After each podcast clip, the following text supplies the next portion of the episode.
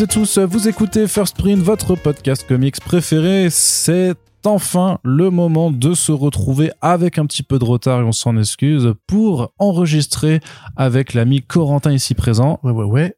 Les réponses au fameux courrier des auditeurs et des auditrices spécial 3 ans puisque effectivement, si vous ne le saviez pas, si vous aviez pris le train en route.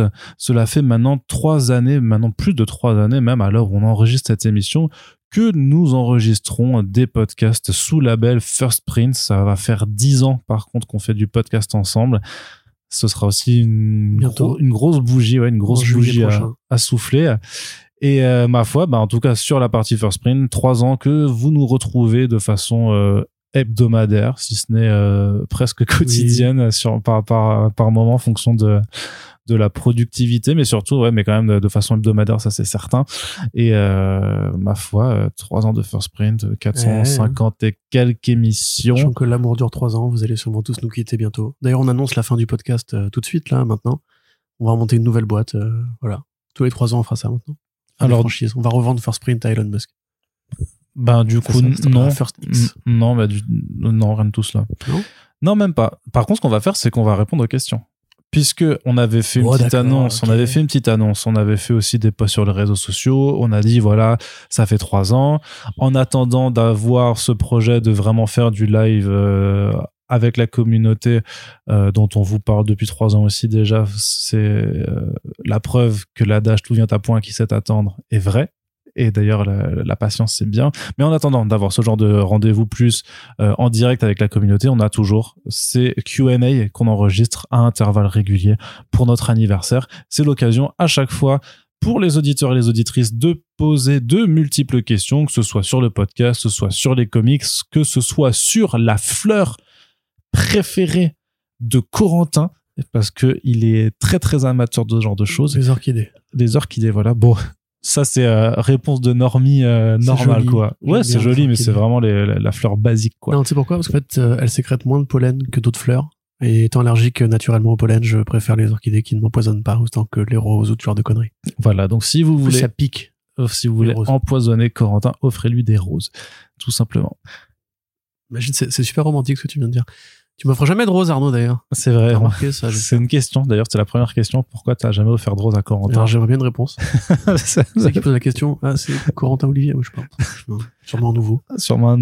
Bref, euh, blague à part. Donc, euh, vous avez été nombreux et nombreuses à nous poser des questions, que ce soit alors sur nos différents réseaux sociaux, sur la page Tipeee euh, du podcast, également sur notre site, puisqu'on a un espace commentaire hyper accessible là-dessus.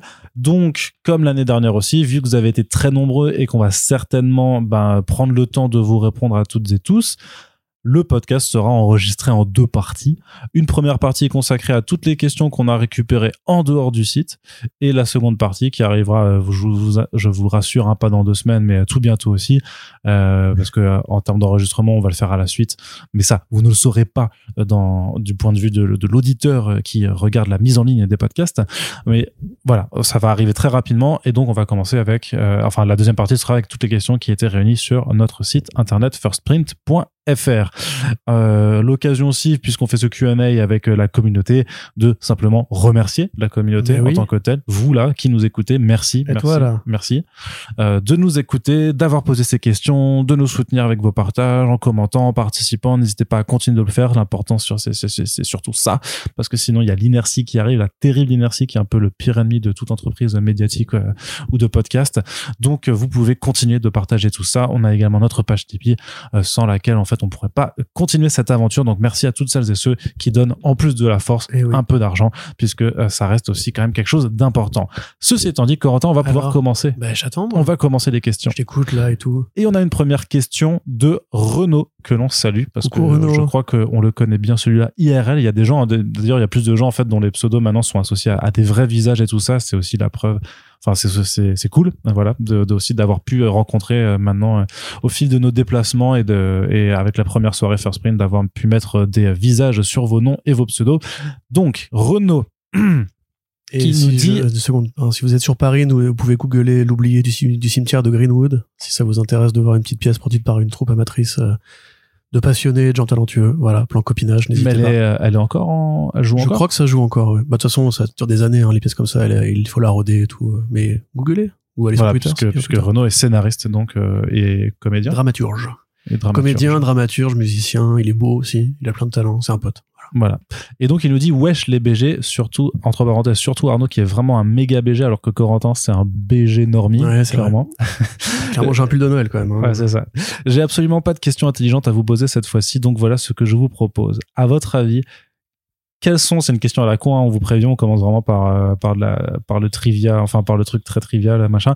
Euh, quelles sont les bières, cocktails, alcool de prédilection des personnages suivants? Avec la liste de personnages Donc à ton avis, Corentin, quel est l'alcool de prédilection? C'est moi qui dois répondre? Non, non, mais on va, on va en discuter. Corentin, tu picoles, non? Bah déjà oui, Euh, déjà toi tu es plus alcoolique que moi. En fait, j'ai vu passer la question, mais j'ai pensé à y réfléchir et j'ai pas trouvé de très bonne réponse, donc euh, allons-y. Diana, Diana Prince, Wonder Woman. Diana Prince. Euh, bah, déjà, Diana est grecque, donc mé- mécaniquement, elle doit boire du ouzo, qui est une sorte d'anis grec. Quant à Ouais. savoir si ça se marie bien en cocktail en dehors du fameux pastis grec, euh, bah, j'imagine. Je connais juste un truc qui est grec, c'est le Greek Revolution. Greek Revolution, pardon, qui est un shooter euh, assez sucré avec du ouzo. Donc n'hésitez pas à demander un Greek Revolution dans les bars de, de chez vous et vous boirez comme Diana Prince. Voilà, donc il est vraiment alcoolique. hein. Ça, on vous avait, on vous avait prévenu.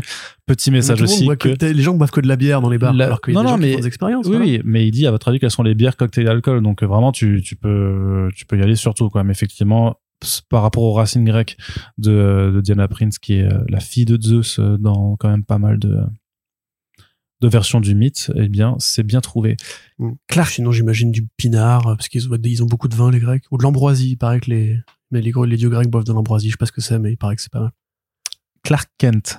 Alors Clark, Kent, voilà, voilà ça c'est compliqué par parce qu'il vient de Krypton, alors tu vas pas faire ah ouais, euh, ce Krypton. Mais oui, le euh, Krypton, euh, le Krypton Revolution. Euh, mais en fait, Clark Kent, en plus, bon, déjà d'une part, l'alcool n'a pas d'effet sur Superman. Je pense qu'il boit pas de toute Euh, façon. Voilà. Et en plus, il vient du Kansas, qui est fameusement l'État qui a le interdit le plus longtemps la vente d'alcool.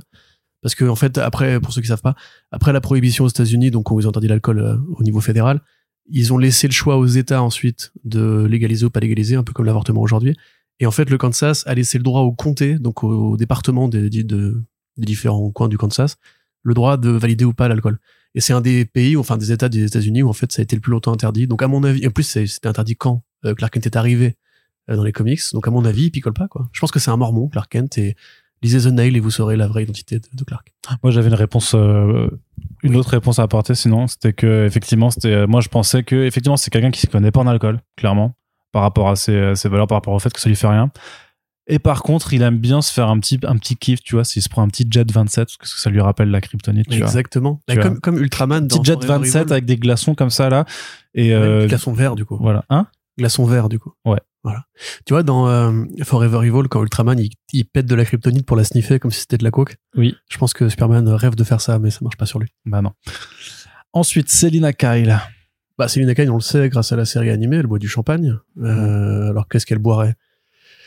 Euh, Probablement des grands crus classés, Un du don. Dom Pérignon, par exemple. euh, Peut-être du blanc de blanc aussi, qui est une très bonne bouteille. euh, si ça vous intéresse, ça coûte 100 balles, c'est très bien.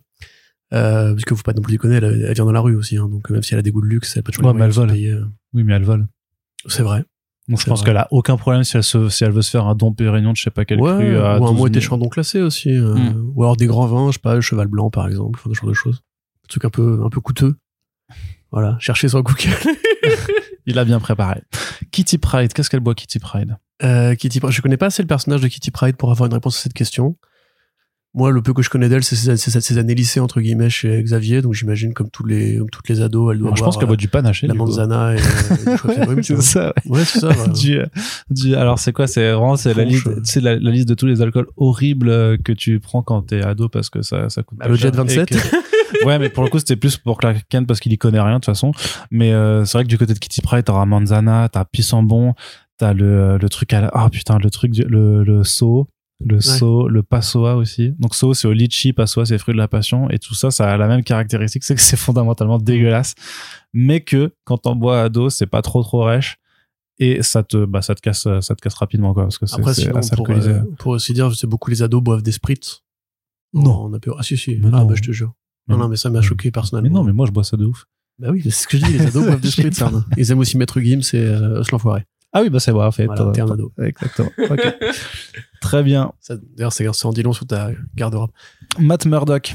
Alors, Matt, Mur- bah, Matt Murdock est irlandais. Euh, Oui. Donc, naturellement, il doit boire du whisky. Oui. Euh, les whisky irlandais qui sont pas mal, bah, euh, je crois que le Tullamore est irlandais. Il y a le Kilkenny. Lui, j'imagine qu'il doit boire. Ah, si, je sais, voilà, j'ai noté la réponse. Il doit boire du Redbreast, qui est un, un alcool euh, irlandais. Et Redbreast, du coup, ça veut dire poitrine rouge, en référence au rouge-gorge. Et bah, comme il porte du rouge et qu'il a son logo sur la poitrine, qui est rouge, Matt Murdock boit du Redbreast. Très bien. Vous apprenez plein de choses dans ce podcast. mais, mais moi-même, en fait, je suis parce que je faisais la bug sur le fait que de toute façon, c'était toi qui allais répondre parce que t'étais euh, t'étais alcoolo et puis en fait, je m'aperçois que t'as. Enfin, alcoolo. va, va falloir qu'on qu'on en discute après ce podcast. Non, non, attends, mais blague à part, juste ma, ma daronne et mon beau-père, en fait, sont de grands amateurs de, de bonnes boissons. Ma mère, elle a des collections entières de cognac classé et tout, et mon beau-père est brasseur aussi. Donc j'ai été élevé dans une famille où Alcoolique. on, on cultive en fait aussi, on cultive en fait le goût de la bonne euh, bouteille. Donc voilà, c'est pour ça que je connais un peu des trucs là-dedans, mais euh, ne me jugez pas s'il vous plaît, mon rythme de vie est sain, premier. Effectivement, que moi, mon père voulait pas qu'on boive d'alcool avant nos 18 ans, donc c'était forcément une autre philosophie. Euh, et pourtant, et pourtant, euh, le gâteau d'anniversaire, il a un gâteau spécial d'anniversaire qui consiste à, à faire euh, dans la recette à faire euh, tremper des, euh, des petits des petits beurres dans dans dans du dans du rhum, dans du rhum.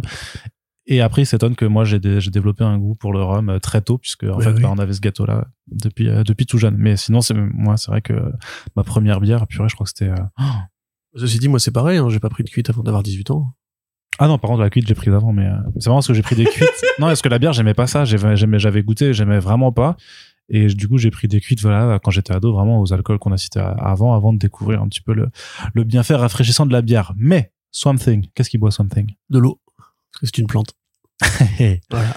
j'ai pas d'autre réponse à t'apporter. Un petit cocktail végétal à base de, de, de fleurs, tu vois. Bah, ce serait un peu du cannibalisme, euh, mécaniquement. Mhm. Non, non, moi je pense que Swamp Thing a juste besoin d'eau et de lumière et de- d'air pour vivre. C'est une plante, c'est le principe. Mais il y a des alcools qui sont naturellement produits, donc c'est pas, enfin, le- le- la- l'alcool en tant que tel, c'est pas forcément un produit végétal. Ah, ça- tu veux dire du vin organique euh, Je vais aller comme ça Bah, pourquoi pas? Mais de toute façon, c'est- ça reste des. Parce que ça ira avec le message écolo du truc, mais ça reste une plante, tu vois. Tu mets pas ton vin dans, une, dans ton pot de terre pour la nourrir. Enfin, je sais pas, c'est curieux. Et si on arrosé la version, fleurs ouais, et j'ai si- mis du whisky euh, Et, 55. et si on reste, et si on reste prêt à Alan Moore et qu'on est sur euh, le principe que c'est Alec Holland et que c'est un être humain? Euh, c'est une bonne question. Bah là, pour le coup, oui, ce serait plus des alcools bio, euh, des bières de brasseurs sans gluten, euh, des trucs un peu de ces genre bien respectueux de l'environnement, euh, de, de la santé, etc. Parce que ça reste un biologiste à la base. Remarque, je ne connais pas de biologiste. Dites-nous dans les commentaires si vous êtes biologiste et que vous vous défoncez la gueule avec des trucs bien, bien sales. Mais euh, j'imagine qu'un écolo serait contre tout ce qui, enfin, tout ce qui est mauvais pour le, la nature. Donc euh, probablement ouais, des trucs microproduits. Ou... La bière, euh, c'est que des micro-brasseries en fait. Ouais, Que ouais, des- respectueuse de l'environnement. C'est ça. Et la dernière, c'est euh, le Batman qui rit. Qu'est-ce qu'il voit?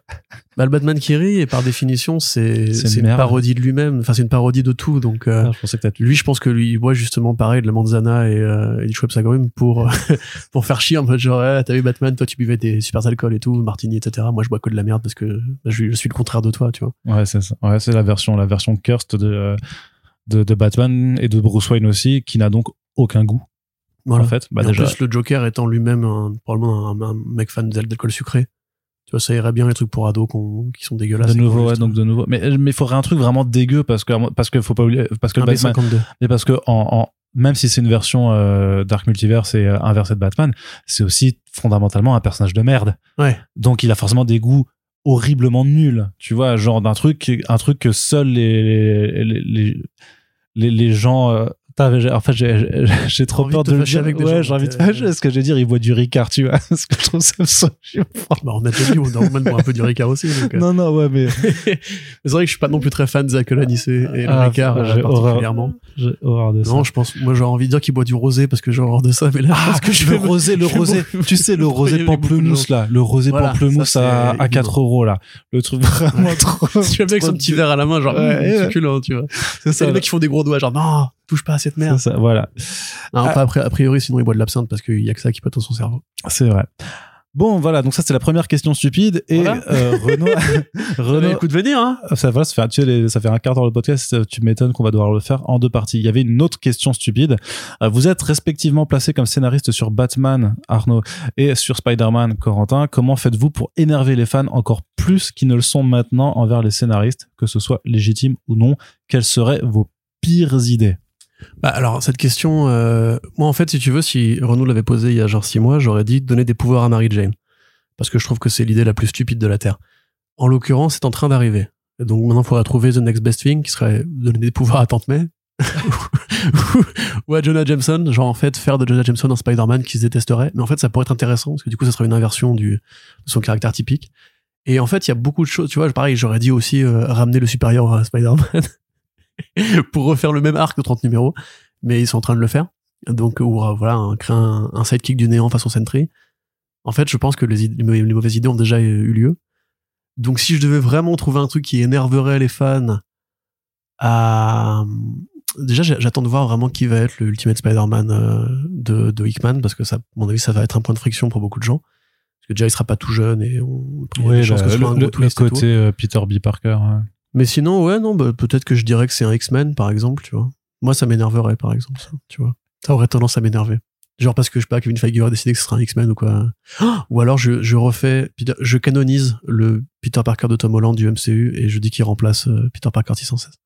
Et je regarde comment les gens réagissent. Et après, je fous le feu à mon bureau et je me casse au Mexique. Ouais, c'est pas, pas mal. Bonne idée.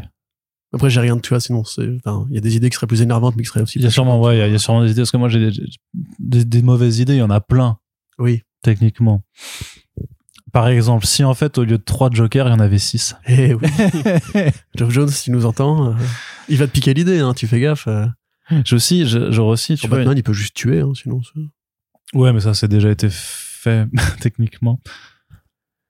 Tu cherches Arnaud. Tu Non, pourrais- il fallait qu'on prépare faire- les questions, je crois. Alors. Ouais, non, mais j'ai peut-être moins préparé. Non, parce que j'ai une idée, j'ai une idée à la con, tu vois. C'est en fait, c'est que, euh, au lieu d'être euh, transporté dans le temps, euh, Bruce Wayne se fait de nouveau toucher par un rayon oméga ou je sais pas quoi, tu vois, mais au lieu d'être déplacé dans le temps, en fait, c'est juste qu'il rajeunit.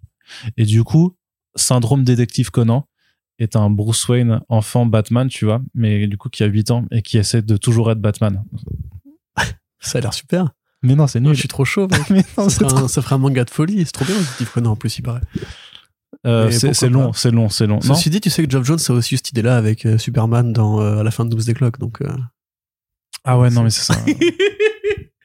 en fait, toutes tes mauvaises idées sont associées à Geoff Jones. Ça en dit long, je pense. Peut-être. l'état de, son, de sa carrière. En Batman, après, je sais pas trop quelle serait la mauvaise idée. Peut-être faire, imagine. Tu dis, Batman, il est plus là. Tu donnes un costume robot à Tim Gordon. non, non, il prend jamais ça. C'est trop con comme idée. Ah, tu sais, un, Non, costume, pas. un costume de lapin, tu sais, euh, une armure de lapin comme ça. À. Jim Gordon qui aurait une iroquoise.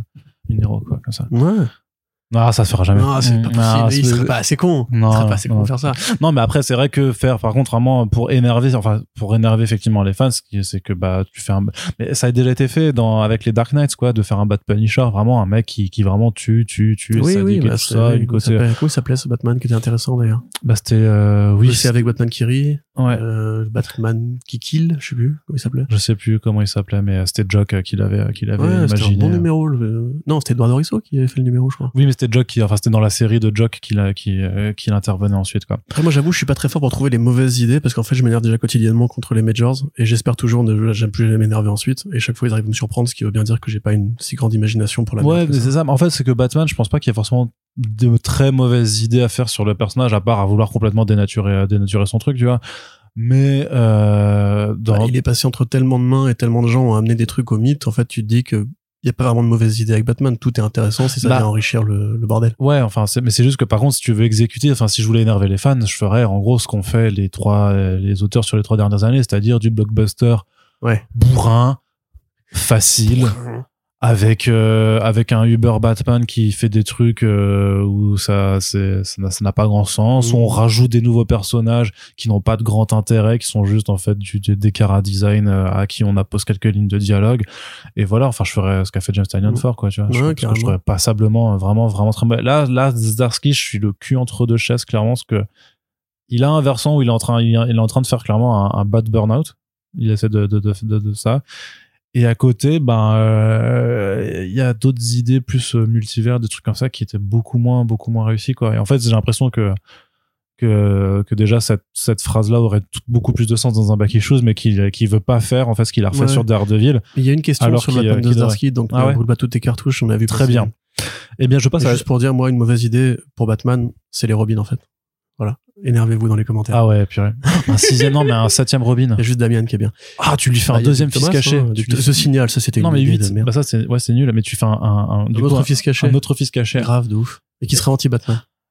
Ouais. Tu vois. Genre en mode, ouais, Batman, il est méchant, il tape les pauvres et tout, tu vois. Enfin, un, un vrai petit con, quoi. C'est Ouais. dégueulasse. Allez, Corentin, c'est Canonge qui nous Oui. écrit également, qui nous écoute depuis deux ans bientôt. Et donc, bienvenue, Canonge. parce que lui, ça veut dire que c'est un nouveau venu, techniquement. Euh, alors, euh, il dit... C'était un nouveau venu il y a deux ans, du coup. Ouais, mais je veux dire qu'il est plus neuf a- que par rapport à ceux qui nous... Parce qu'il y en a qui nous suivent depuis DC Planète Oui, aussi. bien sûr, donc, tout à fait. Tu as raison. Voilà, Effectivement. Dans, dans la, dans la sphère de, de notre auditoire, euh, il fait pas partie des OG, comme on dit. C'est plutôt un nouveau venu. Et donc, on l'en remercie, clairement, d'être resté depuis euh, ses, ses débuts il y a deux ans. Il dit, Corentin, ta profondeur et ta connaissance des comics, ça file des complexes. J'aimerais simplement vous écouter et vous compléter ce qui permet d'avoir une forme d'équilibre. Non, j'aime simplement vous écouter et, vous, et que vous vous complétiez, ce qui permet d'avoir une forme d'équilibre. Alors, euh... C'est lui qui a écrit Corentin avec un H. Exactement. Attention, euh, Canonge. Attention. Corentin, où trouves-tu le temps de lire toutes ces BD Où, trouve, où trouvais-je le temps de lire toutes ces BD euh, J'ai un travail. qui- Sachant que tu as un autre boulot à côté. Oui, mais mon travail me permet de lire parce que je fais de la projection en cinéma numérique, ce qui signifie qu'une fois que j'ai lancé le film, alors généralement j'ai un bon milliard de choses à faire dans la journée. En fait, mon travail se résume pas, comme pour beaucoup de gens, à, être devant un bureau, taper sur un clavier. Il y a une partie qui correspond à ça, mais généralement, en fait, il y a une, une liste de choses à faire pour la semaine, euh, en fonction des séances qui vont être faites, qui vont être répondre à des mails, caler des rendez-vous techniques, commander du matériel, installer du matériel, etc., etc., euh, convertir des fichiers, recevoir les fichiers, etc., etc. Et en fait, beaucoup de mes tâches euh, se résument à lancer des actions qui vont prendre un certain temps à être faites. Par exemple, si je reçois un film d'une galerie d'art, par exemple, qui veut euh, projeter ça, projeter un film devant euh, ses équipes, je reçois le fichier, il va prendre une demi-heure à, télécharger parce qu'il va peser 20-30 gigas. Pendant ce temps-là, j'ai le temps de lire un numéro. Ensuite, je vais récupérer, je vais remettre le fichier sur une clé USB, ça va prendre 10 minutes. Voilà, je vais encore lire un numéro. Après, je mets le, le- la clé USB, je convertis le fichier dans le format cinéma, etc. Donc, et c'est pareil pour les films eux-mêmes. Des fois, j'ai rien à faire à part lire ou faire des news. C'est aussi pour ça que je peux faire des news sur mon lieu de travail. Ne le dites pas à mon patron. Euh, et que du coup, voilà, j'ai le temps de lire parce que j'ai une activité qui, contrairement à beaucoup de gens, ne me demande pas d'être le- les yeux rivés sur une caisse ou, ou sur une machine ou sur un forklift ou ce genre de choses, tu vois. Donc effectivement, j'ai de la chance de ce point de vue-là. Après, ça signifie aussi que je passe ma vie à côté d'une grosse machine qui fait euh, dans le noir sous terre, euh, sans collègue avec qui parler euh, pendant euh, 24 heures d'affilée. Donc euh, voilà, et que je finis en décalé, et que je vois ma chérie une fois par semaine. Mais, mais donc effectivement, j'ai pas mal de temps de lire. Et j'en suis plutôt content parce que j'aime bien ça. Ensuite, euh, vous devrez créer le même format pour les mangas avec un autre Corentin bis. Après, il y a déjà beaucoup. Corentin. Après, il y a Corentin Kuhn. Ouais, le truc c'est qu'après il y a déjà pas mal de podcasts euh, manga, d'émissions sur le manga. Je suis pas sûr. Enfin, de mon côté, je sais qu'on m'en a, on m'en a déjà parlé, mais euh, d'une part, j'ai pas du tout la connaissance. euh, la pour, euh, connaissance, elle s'acquiert. pour être. Ouais, ouais, bien sûr. Mais le truc c'est que là, pour le coup, c'est déjà, un- à mon sens, un truc sursaturé. Et euh, donc, j'ai pas trop. euh, bah, De toute façon, on n'a pas le temps, hein, clairement. Oui, c'est ça. Et puis accessoirement, euh, je pense qu'on n'aurait pas en fait ce qu'il faut pour. euh, bah, en fait, il n'y a, pas d'intérêt à faire ce qu'on fait pour faire Sprint, qui est d'essayer d'intéresser les gens aux comics, puisque les gens s'intéressent déjà au manga. Du coup, moi, je ne sentirais pas particulièrement utile. Oui, euh, je pourrais peut-être analyser euh, des, des, des mangas parce qu'il y a plein de trucs intéressants à dire sur la narration, la séquentialité, la culture, etc. Mais bon, je lis des mangas parfois. Euh, J'admets personnellement que j'aime bien les couleurs et j'aime bien les grandes pages. Donc mécaniquement, j'ai tendance plutôt à préférer les comics. Enfin, pas à préférer les comics, ça, se- ça, ça, ne, ça ne se joue pas comme ça, mais euh, non, voilà. Enfin, je pense pas qu'il y ait un intérêt personnellement. Bah, surtout qu'en plus le manga est euh, encore, enfin si on, on se base sur les chiffres du début de l'année, c'était toujours plus de 50% des, des BD prises. Enfin c'est pas c'est pas non plus un d'un point de vue médiatique, si tu veux, euh, il y a déjà assez de gens qui en parlent.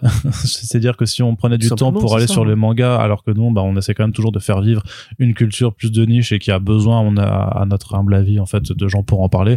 Bah, euh, c'est-à-dire que si on arrêtait euh, de, de faire des comics juste pour du manga, bah, c'est, alors c'est pas pour dire que personne d'autre ne parle de comics, au contraire, bien entendu, mais euh, du coup, c'est juste qu'on on contribuerait à délaisser encore plus une culture Bien qui sûr. nous importe et, qu'on a envie de, de défendre. Mais ça veut pas dire qu'on peut pas faire des passerelles. Genre là, je sais que pour la sortie de Lone Watch and Cup tome 11, où j'ai eu la chance de signer une postface, euh, je voulais faire un papier qui revenait un peu, bah, qui en fait était la version longue de, ma postface.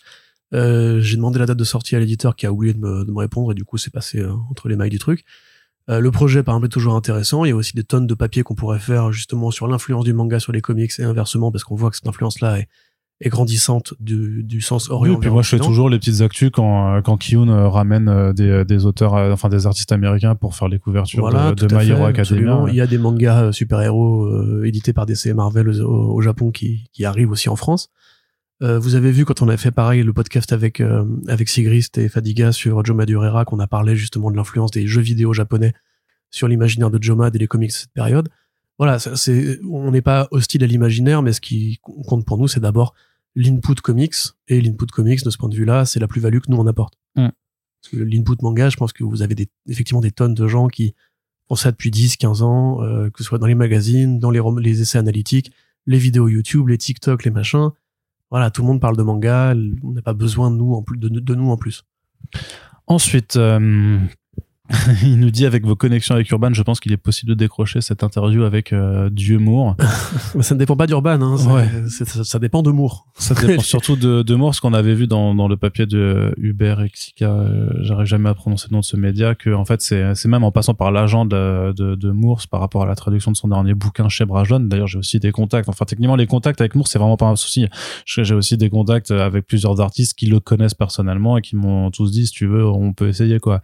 Après, voilà, le problème c'est plus Moore, sa disponibilité, la façon d'interagir avec lui, et comme euh, la, la, la question qui vient, c'est, euh, je pense qu'il faudrait pas lui parler de BD, c'est avez-vous imaginé cet entretien? Donc oui, moi j'ai déjà imaginé. Effectivement, il y aurait absolument zéro question sur la sur les comics en tant que tel, puisque tout a déjà été dit, tout a déjà été demandé.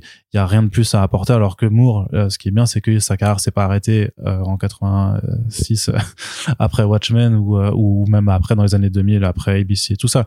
C'est qu'en fait, il continue. Il a fait un film, il écrit un bouquin, enfin, il écrit un recueil il de a fait nouvelles. du magazine, il, Il a sort, fait la mise euh, en scène euh, pour le théâtre, il a même travaillé sur des projets burlesques. Enfin, Mm. il, il a touché à tout. hein. En fait, il fait de plein- la musique à une époque. Ouais, et puis il fait encore plein de trucs euh, actuellement. Donc euh, effectivement, s'il y avait un entretien, ce serait plus de, bah, de la façon un petit peu de, j'allais dire de, de ce qui a été euh, justement de ce que de ce que l'autre média a, publié récemment. Mais même même ça, au final, j'ai l'impression que c'était quand même des questions qui ont déjà été posées parce que si c'est pour entendre dire à l'amour de nouveau que la pop culture ça s'est effondré, que maintenant en fait c'est un truc proto-fascisant et que on devient tous teubés, en fait j'ai quand même l'impression qu'on a déjà lu cette interview 10 15 fois donc moi si enfin la façon dont je l'imaginerais par contre ce serait juste bon bah j'irai lire son dernier recueil de nouvelles je, je prends deux mois de congé Je l'ai en VO, moi. pour lire Jérusalem de, de A à Z et puis après on se fait un gros porn de, de discussion là-dessus tu vois mais euh, c'est comme ça que, que je l'envisagerais quoi Moi, j'ai pas envie de l'interviewer. mais toi ouais c'est vrai que toi simple que ça. ouais Je veux qu'il reste euh, dans mon panthéon, tu vois. C'est, t'as sûrement des prêtres qui sont très croyants, qui n'ont pas forcément envie de parler directement à Dieu. Voilà, bah moi c'est un peu le dieu des scénaristes, donc euh, ouais ouais voilà, en tant que fanboy, je préfère le laisser dans un coin de ma tête, comme Frank Miller quelque part. Je, je sais que ça pourrait, je sais que je serais séduit si je devais interviewer Frank Miller, évidemment parce que c'est Frank Miller et que je sais très bien ce qu'il va me dire et je sais très bien qu'il va être intelligent et passionnant parce qu'il a un regard beaucoup plus futé que ce que les gens, euh, enfin l'image que les gens ont de lui. Mais dans le même temps, j'ai pas forcément envie de parler à Frank Miller. Je préfère relire une interview conduite par un autre mec qui n'a pas qui n'a pas justement l'implication personnelle de devoir se dire j'espère que j'ai pas gâché mon temps avec lui, j'espère après je vais regretter de pas avoir posé telle question, etc. Enfin c'est c'est aussi bête que ça. Moi personnellement, il y a des icônes, je pense qu'il faut les laisser tranquilles. Mec Mignola, ça m'intéresserait par exemple, c'est une icône personnelle, mais là pour le coup, je l'ai pas. Mm. J'ai pas assez découvert le lui qui m'intéresse en interview, alors que les interviews de Moore et de Miller, il y en a des pelletés. Comme tu dis, je pense que j'en sais suffisamment. Moi, j'ai pas besoin. Même Illuminations, je l'ai, je l'ai pas encore lu, tu vois. Mm. Parce que je pense qu'il est meilleur en comics qu'en prose, en fait. Et ça, c'est un truc, un truc que je voudrais pas lui dire non plus, d'ailleurs. Voilà. attention ça va se répéter hein. Il y a des... Non, mais tu, attends, mais Jérusalem, c'est quand même, euh, c'est pas un bouquin très accessible. hein, ah non dire. non non non c'est pas la, la meilleure porte d'entrée euh, pour euh, Moore c'est déjà un remake de La Voix du Feu euh, qu'il avait fait avant, mais Mm. bref, peu importe. Donc, vas-y, continue.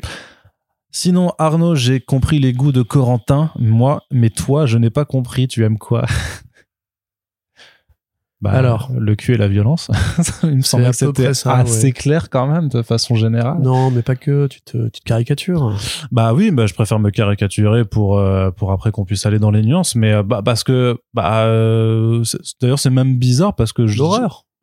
Pas que la non, mais, mais, tout- mais tous les genres, mais tout, tout, tout le genre et l'imaginaire en, en, en tant que tel, dès que ça devient bizarre, moi ça me plaît. Donc euh, oui, l'horreur, clairement, j'ai des, j'ai des registres de prédilection où l'horreur domine sur beaucoup de choses, euh, les monstres aussi, enfin, mais après tout ce qui est ouais vraiment imaginaire. très anormaux aussi, t'aimes bien. Ouais, Les mais tout, en sperme et tout. euh, oui, voilà. oui, C'est une référence à un vrai comics. Hein, Ouais, ouais, une vraie BD qui s'appelle Le Démon de Jason Shiga Voilà. qui est assez Il a incroyable. pas vraiment fabriqué un couteau en sperme chez lui, je vous rassure. Mais il y a vraiment plein plein de trucs que j'aime. En fait, le truc c'est que moi j'ai un rapport en fait euh, pas euh, ce que j'aime bien dire en général, c'est que à mon sens, il y a on a peut-être souvent deux deux façons de percevoir en fait des œuvres, soit céré- de façon cérébrale, soit viscérale, c'est-à-dire plus sur euh, vraiment euh, si ça te fait réfléchir, qu'est-ce que ça, t'apporte dans ta réflexion et tout ça, ou qu'est-ce que ça te fait ressentir. Moi, je suis vachement dans l'émotion, je suis beaucoup plus dans l'émotion que qu'autre chose.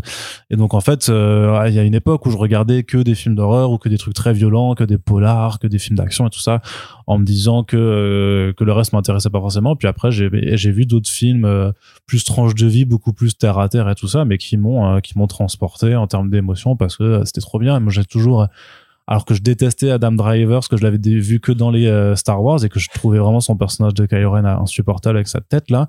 Et puis il avait fait un film qui s'appelle je crois euh, Pattinson ou un truc comme ça. Patterson. ou Patterson ouais où c'est en fait juste euh, une semaine dans la vie d'un facteur quoi. Et c'était trop bien. C'était Ouais, génial ce film. trop bien alors que c'est vraiment aux antipodes. Et de toute façon moi je, je suis quand même assez curieux de façon générale.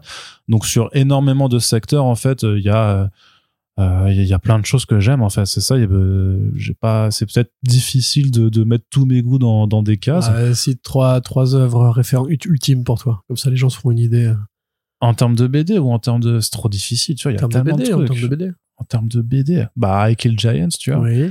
Euh, le, ça, le- ça, ça, c'est l'émotionnel. En plus, les coup. trucs très, ouais, mais l'émotionnel et même le très récent, le It's Lonely aussi, je trouve que Ouais. c'est à la fois émotionnel, mais même sur la, sur la structure, sur la, sur la, la, narra- la narration, je trouve ça taré. Et puis, euh, ben, euh, Ultra méga. non, mais, mais tu vois, c'est un truc que j'en parle pas, pas souvent, mais Is, Is de euh, Masakazu Katsura, c'est euh, 15 tomes de, de, c'est de la romance. Alors, il y a un côté un petit peu etchi par moment parce que c'est, euh, c'est chez, euh, c'est des ados adultes, donc il y a, il y a un peu, il y a un peu de, de, de coquinerie, quoi. Mais concrètement, en fait, c'est la première œuvre de Katsura quand il l'a fait qui était euh, vraiment euh, que terre à terre parce qu'avant, il avait fait Video Girl Eye ou euh, DNA Twice, en fait Ah. qui étaient des trucs avec souvent de, de, la romance, de l'amour, mais aussi une partie fantastique euh, très prononcée. Là, c'était vraiment une BD où c'était euh, que de la que de la romance, vraiment. C'est juste une histoire d'amour entre un gars qui aime une meuf et la, meuf qui aime aussi ce gars. Et ils arrivent pas à se dire et du coup, il y a des quiproquos dans tous les sens et tout ça. Euh, c'est tellement bien gratté, c'est un truc de ouf et ça, ça, ce- c'est un manga du coup, mais que, que j'adore, tu vois, et que celui-là, je sais que je peux le relire sans problème et que je le je garde mes, mes éditions euh, précieusement parce que vraiment ça, alors que quand tu vois tous les autres trucs que je lis de façon plus générale, tu te dis pas un moment, enfin, ça, tu pourrais dire, ouais, c'est parce qu'il y a des meufs un peu, c'est parce qu'il y a des filles toutes nues. Alors oui, Oui. Ça, c'est l'argument qui le fait entrer dans l'univers. Et Ça- après, plus tard. c'est ça, voilà. Mais non, en plus, je savais même pas. C'est juste, on m'avait, on m'avait dit, parce que j'avais lu les autres trucs, euh, j'avais eu des, des DNA notamment, euh, qui était un gros rip-off de Dragon Ball sur le design des personnages, tu vois. Mais bref, c'est, il y a, il y a des auteurs comme ça que, que, euh, que, que j'adore. La quête de l'oiseau du temps aussi, c'est un truc qui m'a, qui m'a défini clairement aussi, euh, dans, dans mes lectures. Enfin, voilà. Mais moi, j'ai- j'ai- j'aime plein de trucs, quoi, en fait. Ouais. Peut-être pour ça que c'est compliqué. Mais après, je, pense que Corentin, c'est pareil aussi. C'est, marrant. Après, Corentin, c'est peut-être plus facile de caricaturer dans le truc, Bah, euh, le côté très cérébral, voilà, très- très cérébral, tu quoi. voilà. Mais moi, j'ai des trucs débiles, voilà. Ouais. Je suis le cerveau, il est le cœur. Ensuite, il a une dernière question après avoir. réagit pas du tout, j'adore. Oui, oui, t'es le cerveau, c'est bien. c'est lui qui a un doctorat, je J'ai j'ai toujours oui, mais c'est pas la même chose. Euh, moi, c'est un, doctorat très technique en fait, pas, pas philosophique quoi. Euh, Qu'est-ce que je veux dire? Oui, une dernière question parce qu'il avait euh, écouté euh, l'interview de euh, Willow Wilson. Je sais pas ce que vous en pensez d'ailleurs. Moi, je trouve que c'est l'une des meilleures de Ouais, des, cool. euh, des, euh, des 10 11 là qu'on qu'on Je aura trouve fait qu'elle cette année. voix un peu masculine en France, par contre. Oui, oui, du Ouais, coup, ça, bah, par rapport au doublage, ouais, ouais, c'est sûr. je disais le truc sur c'était dit trop, euh, trop horrible de faire. Bon, bah, Corentin, pour ça là, tu, tu le doubles avec Oui, une, tu alors, le- Arnaud, ouais, c'est ça, euh, voilà. ok, au secours. Le, le truc, Ça euh, marrant. le truc infernal. Moi, je t'avais bah, dit pour Jeff Lemire, je voulais prendre l'accent canadien. oui, oui, c'est ça, oui. Oui, Arnaud, bah, c'est-à-dire que Svetov, Ouais, je pense euh, pas que j'ai des problèmes avec les thématiques familiales. C'est C'est ça. juste que c'est un, un format d'histoire que permet de se rattacher à plein de choses. Tu comprends ça? au secours. Franchement, eh, demandez-le dans les commentaires. On fait tout le podcast avec cette voix. Alors non, je, je refuse. Donc, euh, par contre, la question c'est, je suis inquiet de- du devenir du comics, comme J. Willow Wilson l'a dit, c'est la fin d'un cycle, elle semble optimiste pour la suite, perso, je ne vois pas le rebond, d'après vous, d'où viendra la nouvelle lumière Le truc qui déchire? Euh, bon, d'ailleurs, déjà, il y a plusieurs choses là. Parce qu'en en fait, on parle de comics, nous, depuis la France. Aux États-Unis, comics, c'est les comics, c'est la bande dessinée. Si on veut parler de la BD, euh, la, la BD pardon, qui est produite aux États-Unis, le truc qui déchire. euh, alors, chez chez les super-héros, ça peut prendre des tonnes de formes, évidemment. Pour le marché en général, moi, je pense que à défaut de faire des grosses ventes, il va y avoir un sillage culturel qui va être créé par l'explosion, la deuxième explosion du marché indépendant euh, post-année 2010 et tous les adolescents qui ont pu grandir avec ces œuvres-là ou qui ont pu découvrir aussi les adaptations qui vont avec. De la même façon qu'Hollywood, justement, c'est, est passé en fait d'un format où il ne s'intéressait que aux, comics de super-héros, avec quelques exceptions près comme The Mask, Time Cop et tout, à des, des produits qui vont chercher dans le marché indépendant. À côté de ça, il faut se rappeler qu'il y a un format de littérature qu'on va caricaturer en disant féminine, euh, qui passe par des romans graphiques plus tranches de vie, plus humoristiques, qui font des cartons de vente euh, largement supérieurs à ce que nous on qualifie comme le comics très traditionnel. Pareil pour les comics jeunesse, pareil pour le webtoon. Et tout ça, en fait, fait une sorte de grand magma qui est compliqué de déchiffrer au présent parce qu'on a, on a le nez dessus tous les jours et donc c'est, on a une mauvaise vue d'ensemble quand on voit les choses de trop près. Euh, moi, je dirais, si on parle juste de Marvel et DC, à mon sens, il faut plus de Black Label, euh, il faut plus d'albums, il faut plus de logique autocontenu et il faut petit à petit, c'est malheureux parce que là, tu vois, récemment, j'ai chanté les louanges de Ultimate Invasion et de l'intérêt de la continuité, etc. Parce que là, t'es en train de dire, il faut moins de comics, en fait. non, non, non, mais il faut plus de place, il faut un meilleur équilibre. Je pense que si Marvel et DC veulent contenir en fait l'effet d'érosion qui est en train d'arriver en ce moment, l'effet de cycle, il faut revoir, les- il faut réduire la voilure. Enfin, il faut simplement réduire la voilure, arrêter de produire tout et n'importe quoi pour le plaisir de produire tout et n'importe quoi. Là, il y a la série euh, de Spurrier. Ah, euh, Nightcrawler, Spider-Man, euh, Uncanny Spider-Man. Voilà, ça sert à rien du tout de faire ça. C'est pas bien, c'est pas utile. Les fans de, de ils vont me dire, mais si, c'est vachement bien dans son évolution, etc. Ils auront raison. Mais ça, c'est justement, c'est cibler cette niche-là, en fait. C'est pas comme ça que tu fais évoluer le marché. Je pense que les super-héros se sont recentrés sur une base euh, de fans fidèles. Et Marvel, justement, a trop fait les poches de cette base, et en montant les prix, et en multipliant les events, et en multipliant les variantes, etc., etc. Alors que DC a eu l'intelligence, à la fois avec les comics Walmart et à la fois avec le Black Label, de se dire, OK, si on essayait de chasser un peu ailleurs, et si on essayait d'aller prendre le trentenaire qui s'est désintéressé des comics parce que voilà, lui vend des, des formats adultes pour lui, ou le gamin qui passe devant le stand et qui va dire à sa maman, regarde, euh, le comics il est cadet de la 4 balles et il y a 120 pages dedans, tu vois. Pour le, pour le coup, le Walmart, ça a pas tenu non plus super longtemps. Non, ça a hein. pas tenu, mais l'idée était bonne, tu vois. Et c'est plus ça. Après, si on, si on veut parler du genre de l'histoire, du genre de l'histoire elle-même, là, je sais pas du tout. Enfin, je suis pas scénariste, je sais pas quelle va être la grande révolution artistique des prochaines années. À, Ah, mon, ah. à mon avis, euh, il y en aura pas. Enfin, je vois pas comment ça pourrait être activé maintenant, quoi. En fait, c'est euh, mais c'est marrant parce qu'on parle, on enregistre au moment où techniquement il y a un nouvel univers Ultimate qui doit être lancé chez Marvel et euh, et à mon sens, en fait, ce qui ce qui manque, c'est une prise de risque parce que euh, je sais pas si c'est une question de remettre euh, les statu quo en question, si c'est une question de chambouler de nouveau les continuités, parce qu'en fait, on sait, on, on le sait maintenant aussi aujourd'hui, que les reboots et relaunch, en fait, c'est factice, quoi. Ça, ça marche Bien pas. C'est pas, Ah oui, c'est pas l'intérêt. C'est- c'est- du pas ça. c'est factice. Euh, hein. dire, euh, je veux dire, on aurait beau refaire un reboot, une table rase euh, dès demain, on remet tout à zéro et on refait tout du début à la, enfin tout vraiment du début.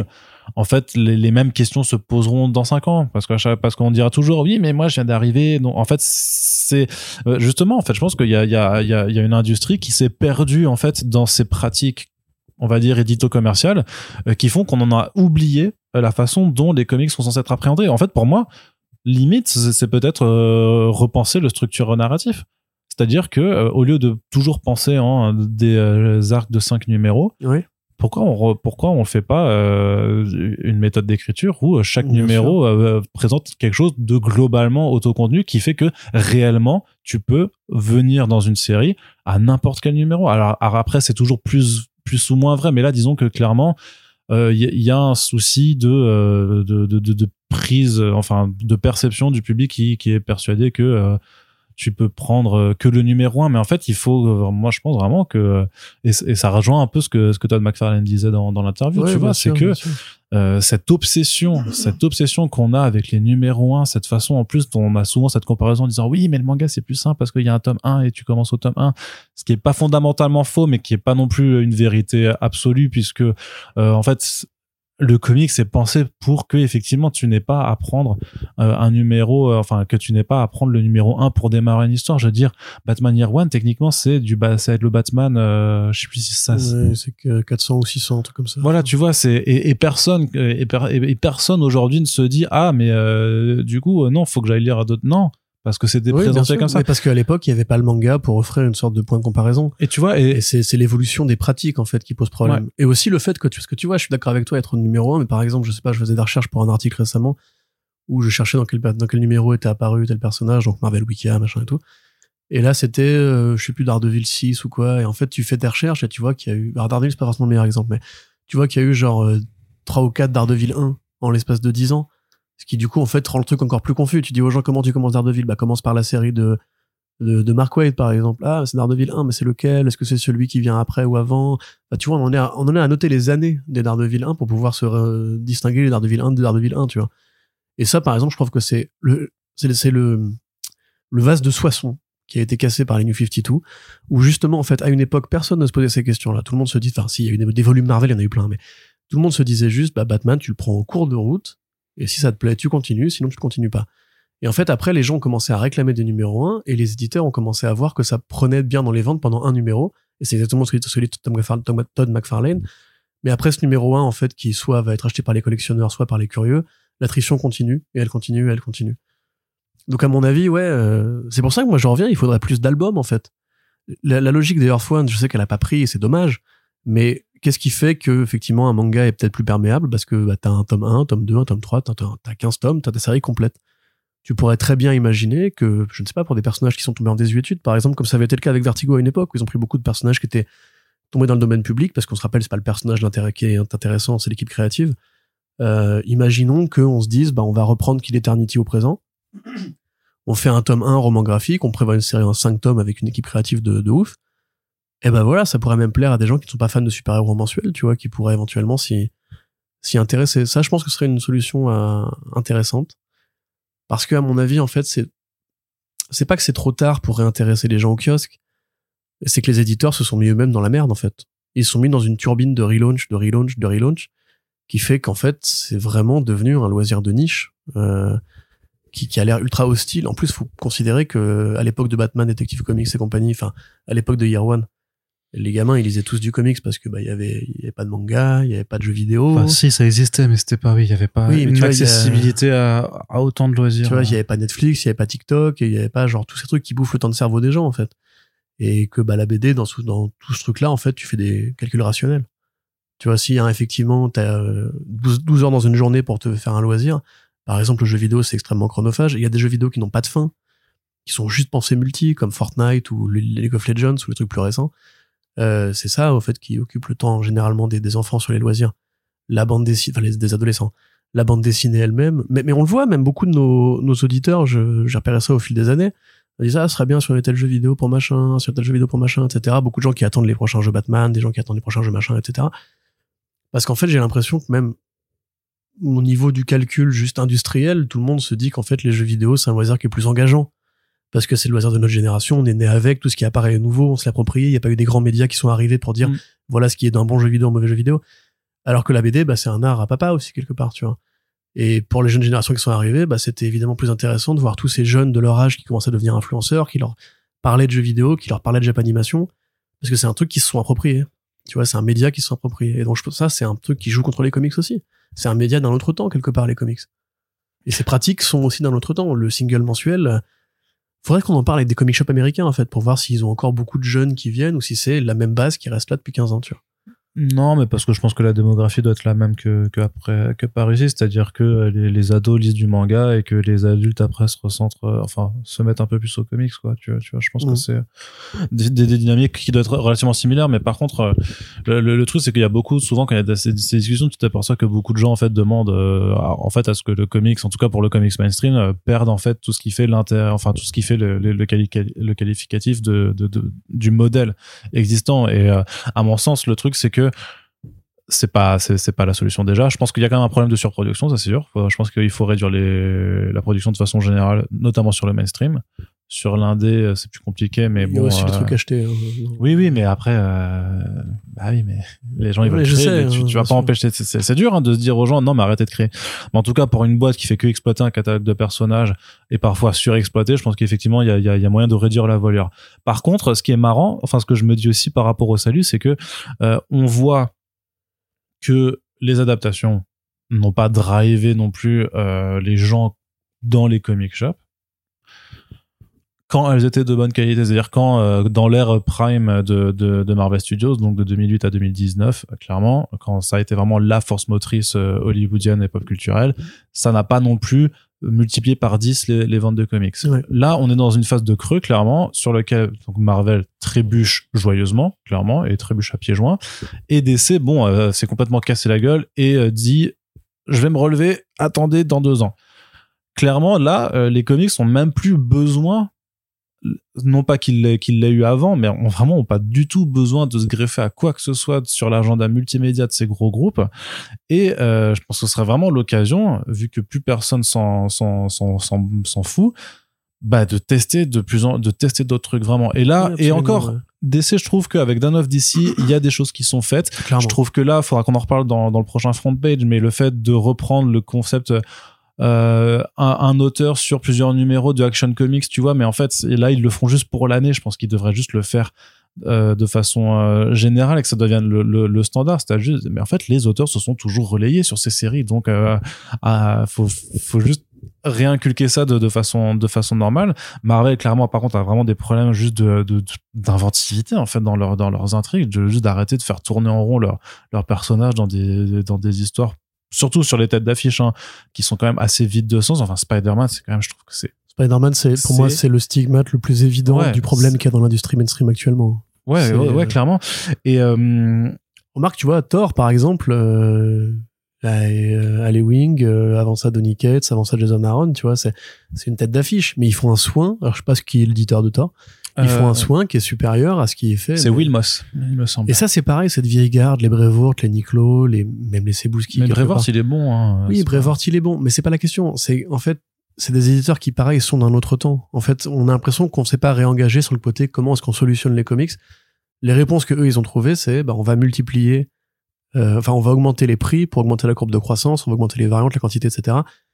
Parce qu'on ne sait pas comment parler à un autre lectorat. Je pense que cette vieille garde éditoriale, en fait, ne- n'arrive pas à réfléchir à ces solutions, euh, qui sont comment est-ce qu'on réintéresse les gens, parce que eux, ils ont toujours connu que ce modèle-là, Mm. et ils, ils trouvent pas de nouvelles idées pour, euh, euh, pour ouais. varier la, la formule, quoi. Et pour, pour passer à la question suivante, juste qu'à mon sens aussi, en termes de salut, ce qu'il faut, bah déjà, c'est aussi juste que les studios qui ont décidé d'être les représentants auprès du grand public de ces univers en fait doivent être forts, c'est-à-dire qu'ils doivent avoir des propositions fortes donc en termes de ciné. Donc c'est pour ça que moi j'attends énormément de ce que va faire James Gunn.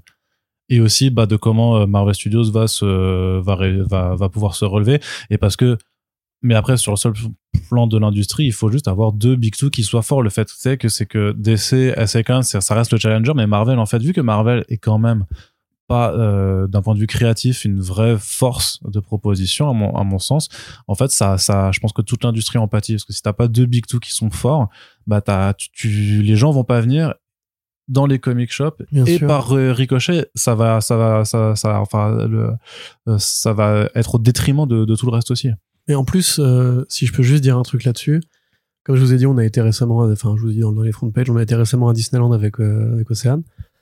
Moi, c'est un truc qui, qui est pour, parce que les gens ne me croient pas quand je dis ça, je dis, pour moi, les adaptations font du mal aux comics parce que du coup, les gens ont leur dose de super-héros via le si, cinéma. si, les ça c'est un, un, un constat. Voilà. Et en fait, pour moi, c'est juste, voilà, on n'a plus besoin des comics à partir du moment où Marvel Studios sort, enfin, sortait trois films par an, deux séries par an.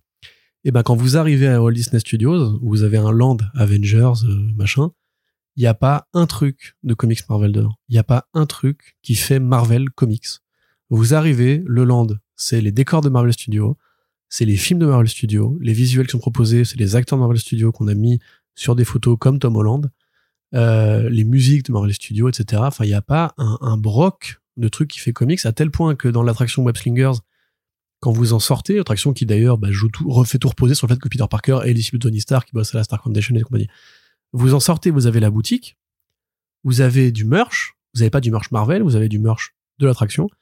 Il y a un, il y a un coin d'une étagère avec trois comics Spider-Man euh, qui sont le, le, le Spider-Man de euh, Abraham Spichelli parce que Abraham et compagnie, le Marvels, alors ça étonnant parce que Alex Ross probablement et qui a fait une partie des illustrations de l'hôtel Marvel. oui, oui, donc bah oui, voilà, bien sûr. hop. oui. Et un autre truc, euh, je crois pareil, un Quapel, un truc comme ça, tu vois. C'est d'une tristesse. En fait, vraiment, ça y est, les groupes qui possèdent ces Mais entreprises même la boutique de l'hôtel Marvel, quand tu regardes Voilà. les BD qu'il y a, il y a. Après, c'est pas. elles vendent du merch Hôtel Marvel, elles vendent pas du merch Marvel. Oui, c'est pas, c'est pas, c'est pas, le- c'est peut-être pas le but, mais c'est vrai que c'est dommage quand même de pas avoir plus de références. Mais bien sûr. euh, Puis, enfin. Moi, moi, je vois, c'est pour, fait, c'est pour- ça. Il faut, c'est- il faut considérer l'idée, en fait, que Marvel a pas acheté Marvel Comics pour faire des, enfin, Disney a pas acheté Marvel Comics pour faire, Marvel Entertainment, pour faire des bouquins. Ont rien à foutre. Eux, le but, c'est les personnages sont vendeurs. Ça a, ça a prouvé sa valeur auprès d'un lectorat qui a donc un échantillon laboratoire test. Et c'est pareil pour les BD. Je veux dire, regarde, euh, les, Gardiens de, la- les Gardiens de la Galaxie de, de James Gunn, ils étaient très récents quand ils ont fait le film, tu vois. Ont- Ils avaient prouvé leur valeur. Mm. Et C'est ça qui les intéresse. Moi, l'espoir, justement, comme tu dis, c'est James Gunn qui va te parler directement de comics quand il te présente un film. Et, et, et ne serait-ce que. ça, ouais. c'est, ça, déjà, c'est rassurant. Par Et contre, Marvel, pour moi, c'est foutu. Ils en ont rien à foutre des BD. Enfin, ils Disney, l'ont quoi. prouvé. Point. Disney, oui, ils en ont rien à foutre des BD. Point. C'est terminé. Maintenant, il faut, il faut changer de braquet. S'ils veulent vendre des comics, c'est facile pour Disney de, vous- de vendre n'importe quoi. hein. Euh, c'est le, le- le plus gros groupe culturel, euh, mes genoux au monde. Euh, s'ils veulent faire de la vente de comics, s'ils veulent faire des attractions qui font comics, ils peuvent le faire. Ils ont pas envie.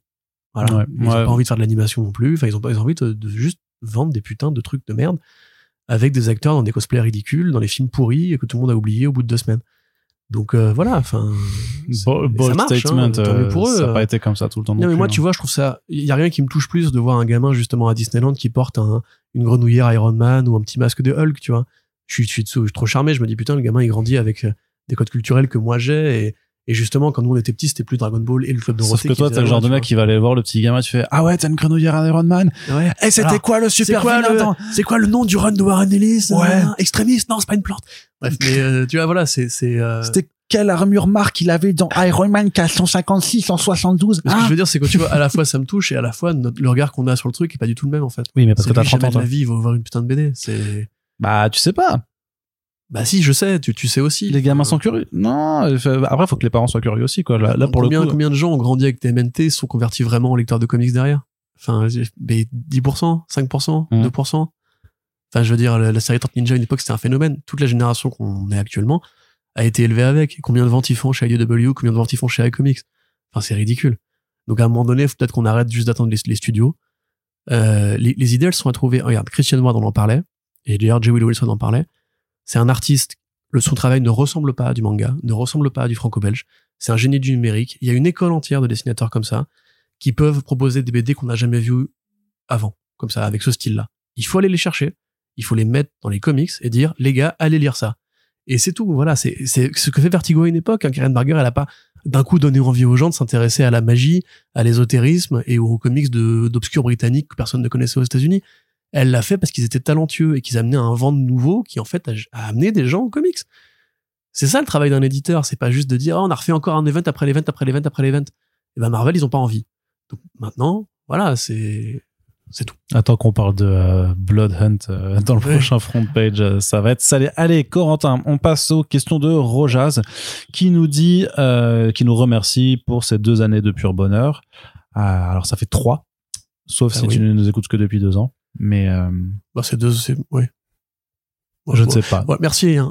Merci, Rojas. Voilà, on essaie de faire. euh, c'est pas Rojas, c'est pas, c'est Rojaz même parce qu'il y a un H. je sais pas pardon, Première question, comment, Rojas. comment va First Sprint et comment allez-vous? Comment allez-vous? Comment allons-nous, Arnaud? Et comment va First Sprint? Comment va toi? Ah, c'est pas facile. Euh, comment vais-je? Bah écoute, c'est pas euh, forcément la joie en ce moment. Franchement, on aurait enregistré ce podcast il y a un mois, euh, enfin pile, à, pile, Ouais. pile machin Ouais, euh, par rapport à maintenant, été euh. sûrement différente quoi. Mm. Bah toi pour des raisons plus perso, moi c'est juste vraiment je suis fatigué, j'ai pas eu de week-end depuis euh, depuis deux semaines parce que le travail euh, le travail s'empile. Euh, j'ai des grosses galères de pognon. Ça ah ouais, mais tu, pas tu, du tu tout, sais qu'il faut, enfin, je vais te Travailler dire, sans pile. faut, faut un chargeur. dire Ah, excellent. Ça c'est les jeux de mots. C'est pour ça que je reste avec toi. Tu sais, depuis trois depuis dix ans. Ah, Oui. C'est pour ces jeux de mots. Tu, chaque fois tu ravis la flamme. Tu vois à chaque fois. C'est ça. Donc euh, ouais non c'est pas c'est pas idéal. J'ai failli me péter une jambe le mois dernier en, en bossant. Euh, j'ai un déficit de sommeil assez énervé. Je me suis mis à prendre des, des compléments alimentaires et des vitamines depuis que je suis passé végétarien. Euh, j'ai pas le temps de de enfin j'ai beaucoup j'ai beaucoup de temps pour lire évidemment je suis content mais j'ai pas beaucoup de temps pour aller au ciné pour faire des sorties j'ai pas fait de concert depuis un bail bref je bosse beaucoup euh, donc je suis pas mécontent parce que je ne déteste pas mon travail mais je bosse beaucoup du coup je ne pourrais pas aller à Saint-Malo cette année malheureusement malgré mes promesses je pourrais peut-être croiser quelques- quelques-uns d'entre vous à Paris Manga mais euh, du coup ouais, non c'est pas la meilleure période mais je touche du bois hop euh, on a pu aller à Disney. Là, on prévoit peut-être un petit week-end à Nantes avec Océane le mois prochain. Si vous êtes dans la région, manifestez-vous. D'ailleurs, on va sûrement passer voir République et Manu quand on ira. Et puis là, on essaie de prévoir un peu les plans pour Noël. Donc voilà, ma vie est passionnante et captivante à la fois. Arnaud, Bah pareil. Hein. très bien. Question suivante. Non, et comment va First Sprint euh, le, le média va bien, se porte bien. On est sur, bah, on est sur une vitesse de croisière, je dirais. On voit aussi des, euh, des, des choses, euh, comment dire, par rapport à, bah, à tout ce que le milieu culturel est en train de vivre, quoi. C'est-à-dire qu'il n'y a, il y a pas de croissance à, à proprement parler, puisque le milieu ne croit plus. Euh, de, de toute façon, donc euh, ça se voit aussi un petit peu. Bah, il y a même nous, on produit un petit peu moins, mais parce qu'enfin on produit toujours beaucoup, mais euh, effectivement par rapport aux deux premières années, on a, c'est-à-dire qu'au lieu de faire 15, 15 émissions par mois, on en fait que 12, tu vois. Mais c'est quand même toujours beaucoup. Après, faut dire que l'année, de, enfin la troisième année de First Print, ce qui a, ce qui a été particulier, c'est les podcasts urbains avec le doublage et tout ça, qui est une vraie charge de travail supplémentaire. Oui. Donc euh, forcément, c'est c'est ça, moi qui fais la trad et c'est Tom Taylor avec son accent et le débit qu'il a. Ça a été un travail extrêmement intense.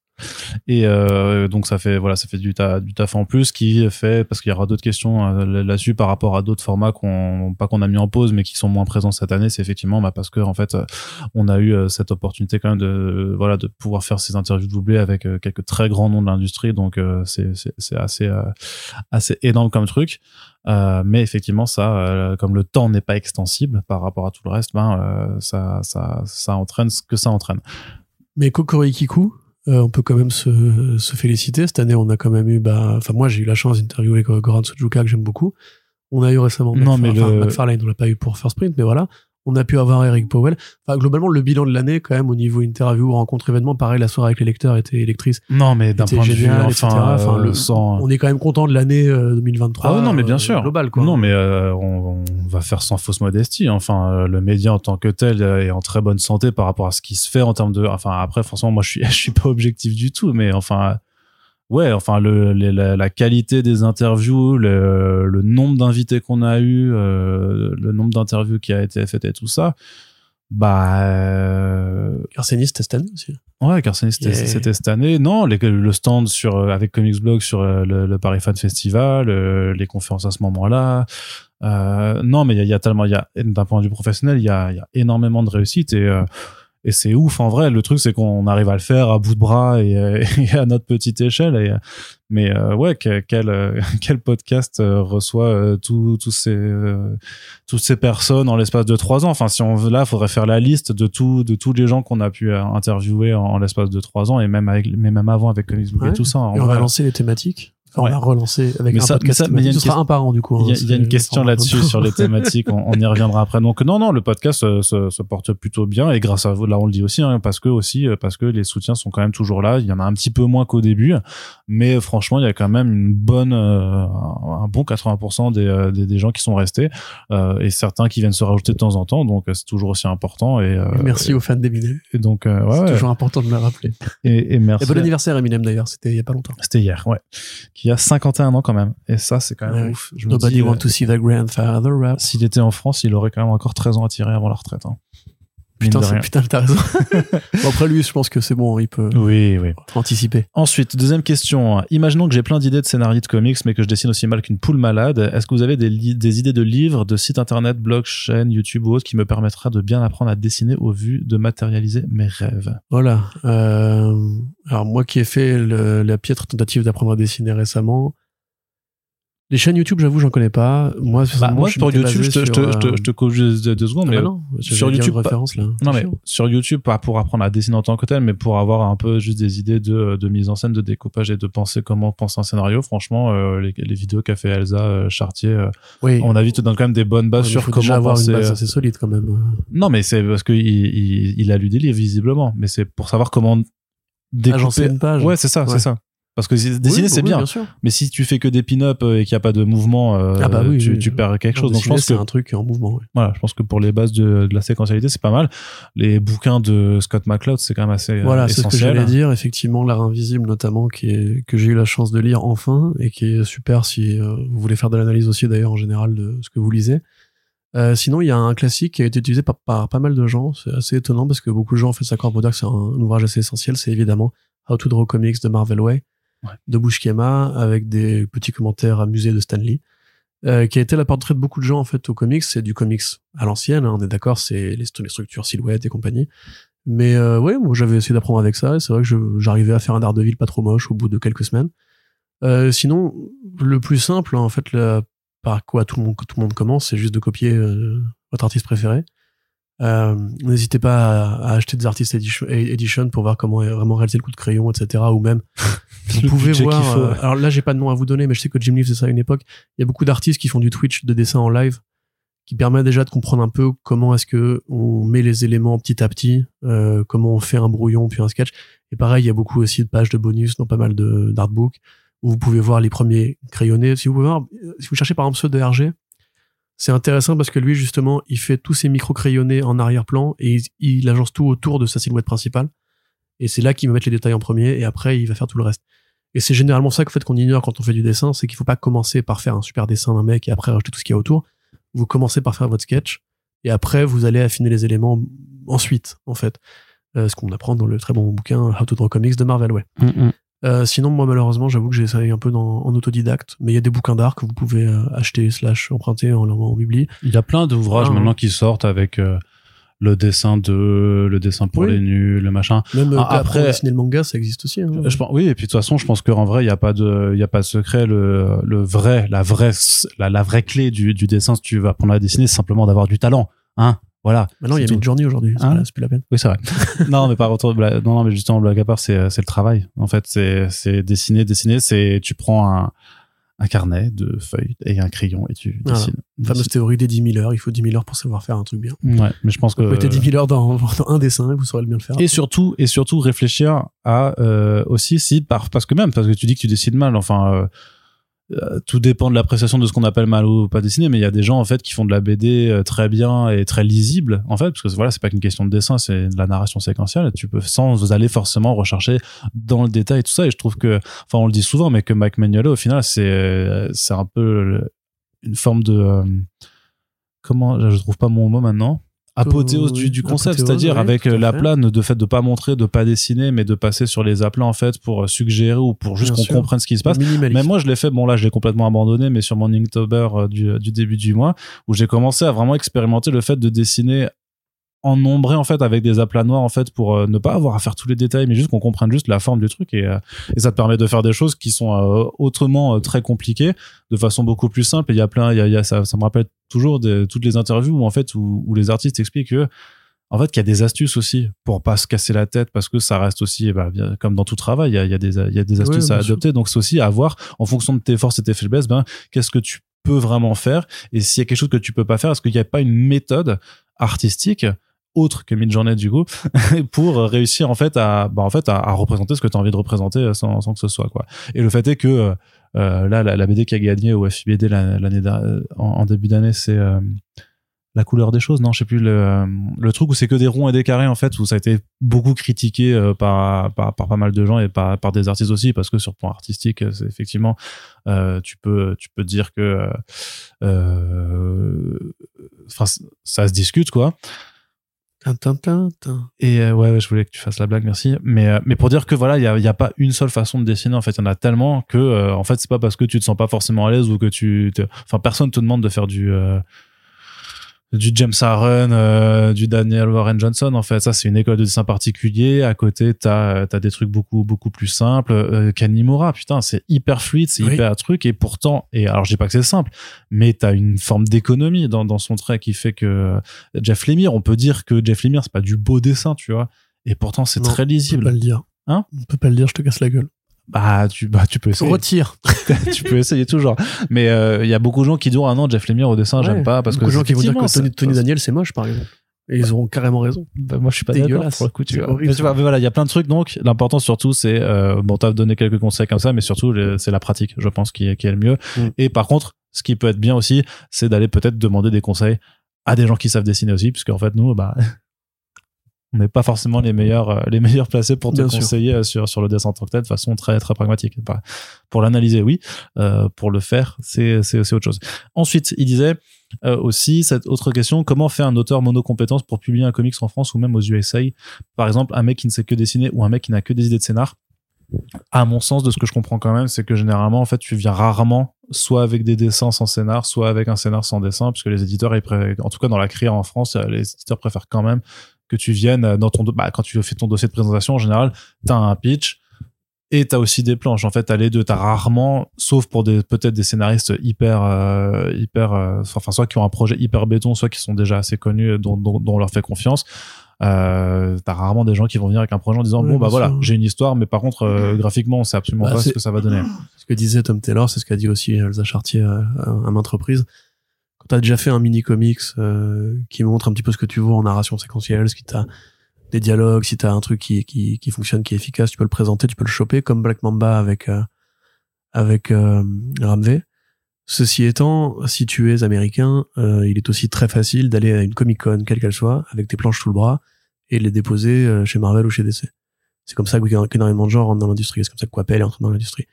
Il y a aussi la solution, bah, alors si t'es dessinateur, hein, la solution toute bête d'avoir un Instagram euh, et de suivre des artistes ou des éditeurs qui sont influents et avec qui tu pourrais travailler, d'échanger avec eux jusqu'à effectivement qu'ils te proposent un truc, un truc, pardon. Ce qui est arrivé avec Joe Casey et euh, Qua- Quacken Duck récemment sur euh, ah Junior Baker? Ou ce qui est arrivé avec Todd McFarlane euh, qui aime bien aussi scroller dans les DM des gens? Enfin, pour le refaire du travail, hein, rien de truc bizarre.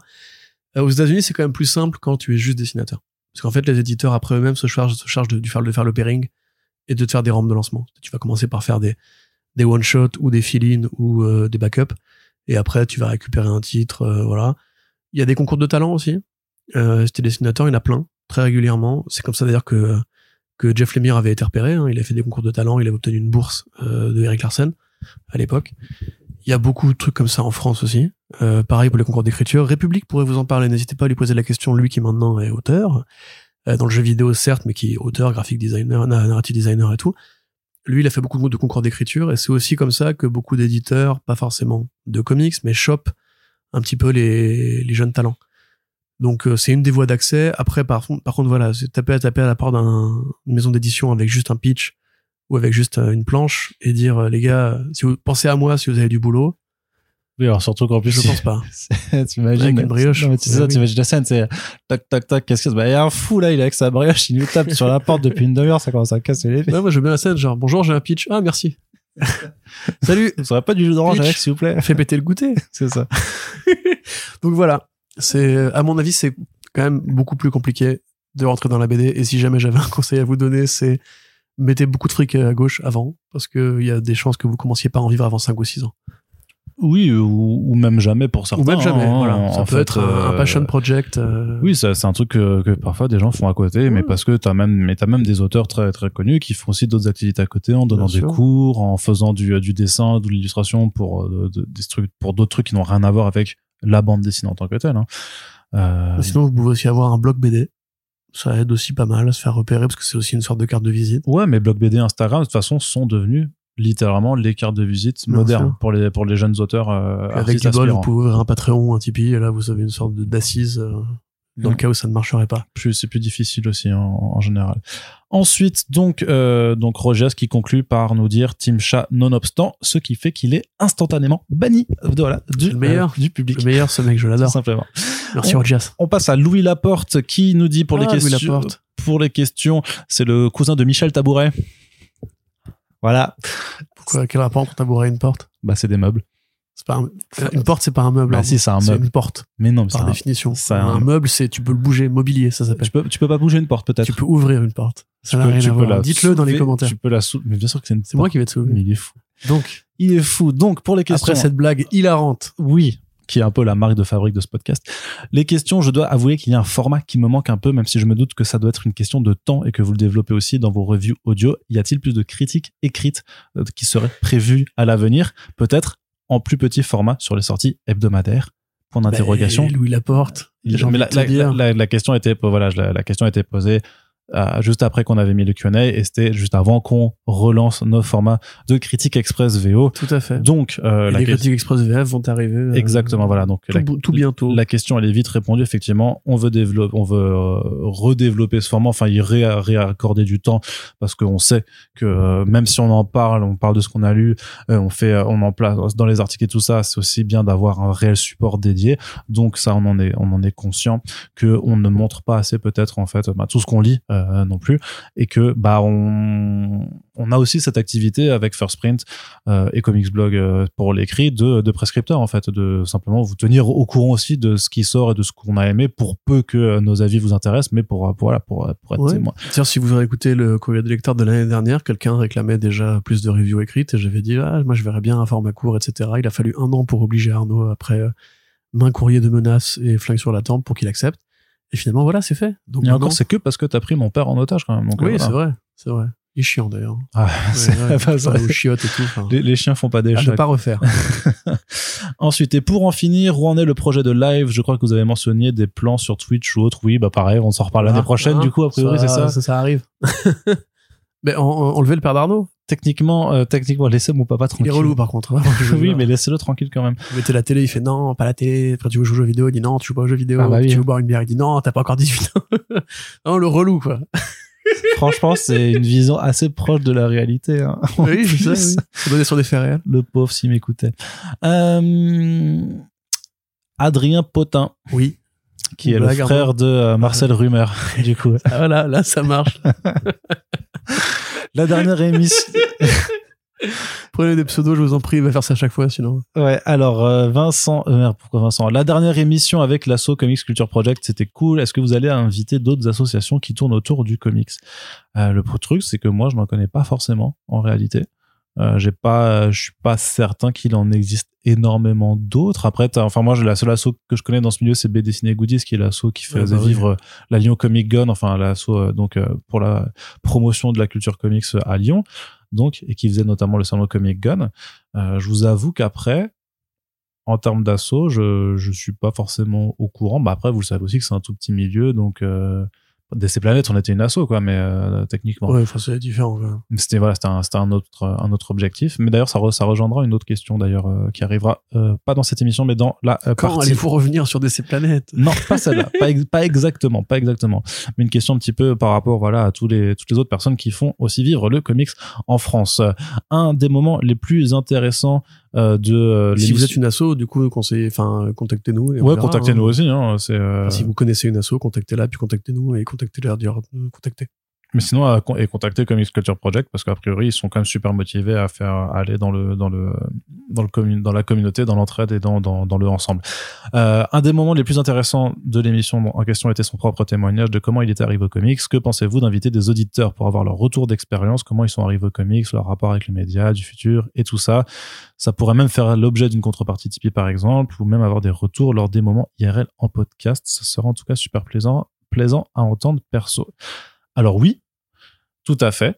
Euh, le problème, c'est que, euh, enfin, ce- cette idée, je l'ai, je l'ai eu aussi euh, il y a, y a quelques, il y a déjà très très longtemps. Et entre temps, eh bien, euh, il y a un monsieur qui s'appelle G, euh, qui a lancé un format sur sa chaîne YouTube qui s'appelle histoire de lecteur de comics et c'est exactement ça en fait c'est qu'il interviewe des gens et qui et il parle pendant souvent deux à trois heures en plus c'est des discussions très sur du très long format où ils parlent bah, de leur rapport à, à la BD comment ils sont venus de ce qu'ils aiment et tout ça euh, du coup, ben moi, je vous avoue que euh, j'aime pas forcément euh, copier les gens ou euh, lancer un truc trop similaire euh, après. Donc sur le sur le coup, bah, quand j'ai vu qu'il y avait fait qu'il y avait ça, je me suis dit bon, ben c'est c'est fair play.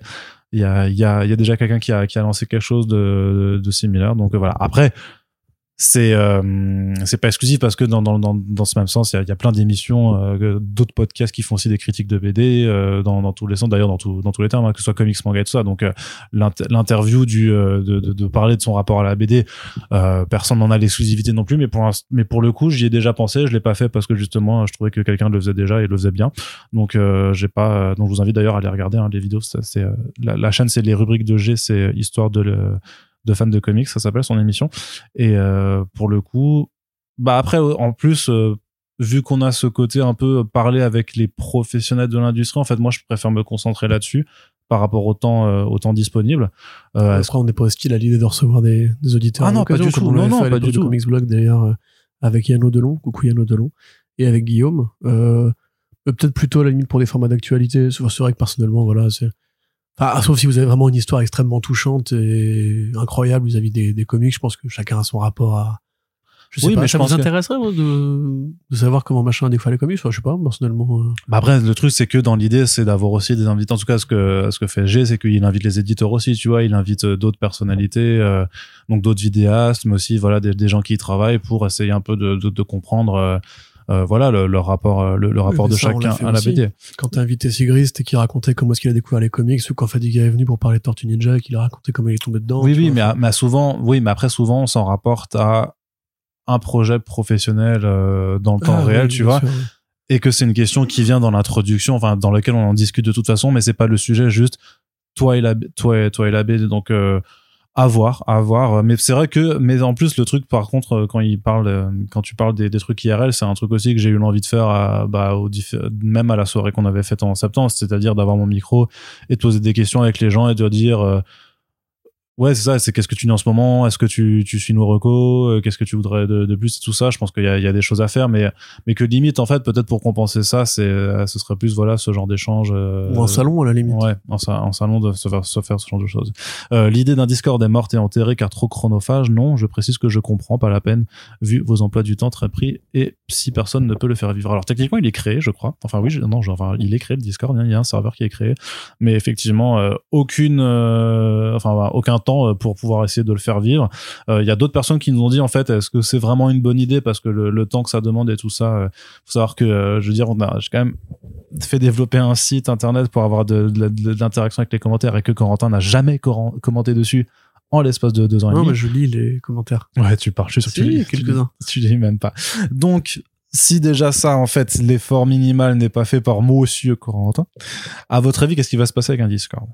Eh ben, Ah bah, De toute façon, moi, je voudrais. Enfin, j'y connais rien à Discord. J'ai jamais foutu les pieds de ma vie sur un Discord. hein. Si, euh, quand Manu m'avait Oui, invité mais ça- pour faire ça- un podcast, il fallait passer par là. en fait, ça, en fait, en fait, ça, ça s'apprend. Et en vrai, tu peux, mais c'est là aussi où c'est où ça te commence à, à devenir aussi euh, juste que d'un point de vue très pragmatique, ben faut, sinon, il faudra demander de l'aide à des modos, des trucs comme ça, enfin à faire. Et c'est là où ça de- demande juste de la gestion encore plus pour des choses qui effectivement sont peut-être pas nos axes de développement euh, prioritaires, tu vois. Enfin moi, si tu me demandes, moi j'ai envie de le faire parce que je sais que ça a un que ça a un intérêt vis-à-vis juste des liens avec la communauté, vraiment de l'interaction, parce que le, problème du podcast euh, en tant que tel, c'est que c'est quelque chose euh, d'asynchrone en fait. On réagit pas en même temps et que je pense que c'est le seul truc qui nous manque, c'est d'avoir quelque chose euh, de, de, plus interactif en temps réel. Mais tant qu'à faire, je préfère développer un rendez-vous live mensuel sur YouTube ou Twitch plutôt que d'investir le temps sur un Discord. Ceci étant dit, le Discord, le serveur techniquement je l'ai je l'ai créé mais euh, je vous avoue que j'ai pas du tout pris le temps encore de, de le développer parce que oui c'est pas c'est pas abandonné mais c'est pas la priorité euh, pour le pour le moment. Ensuite euh, quand quels ont été pour vous les podcasts que vous avez plus le, kiffé faire au cours de ces trois ans? Y a-t-il des chroniques et autres que vous auriez voulu faire mais pas pu faute de temps et de moyens? Et si c'est toujours prévu pour 2024 et plus?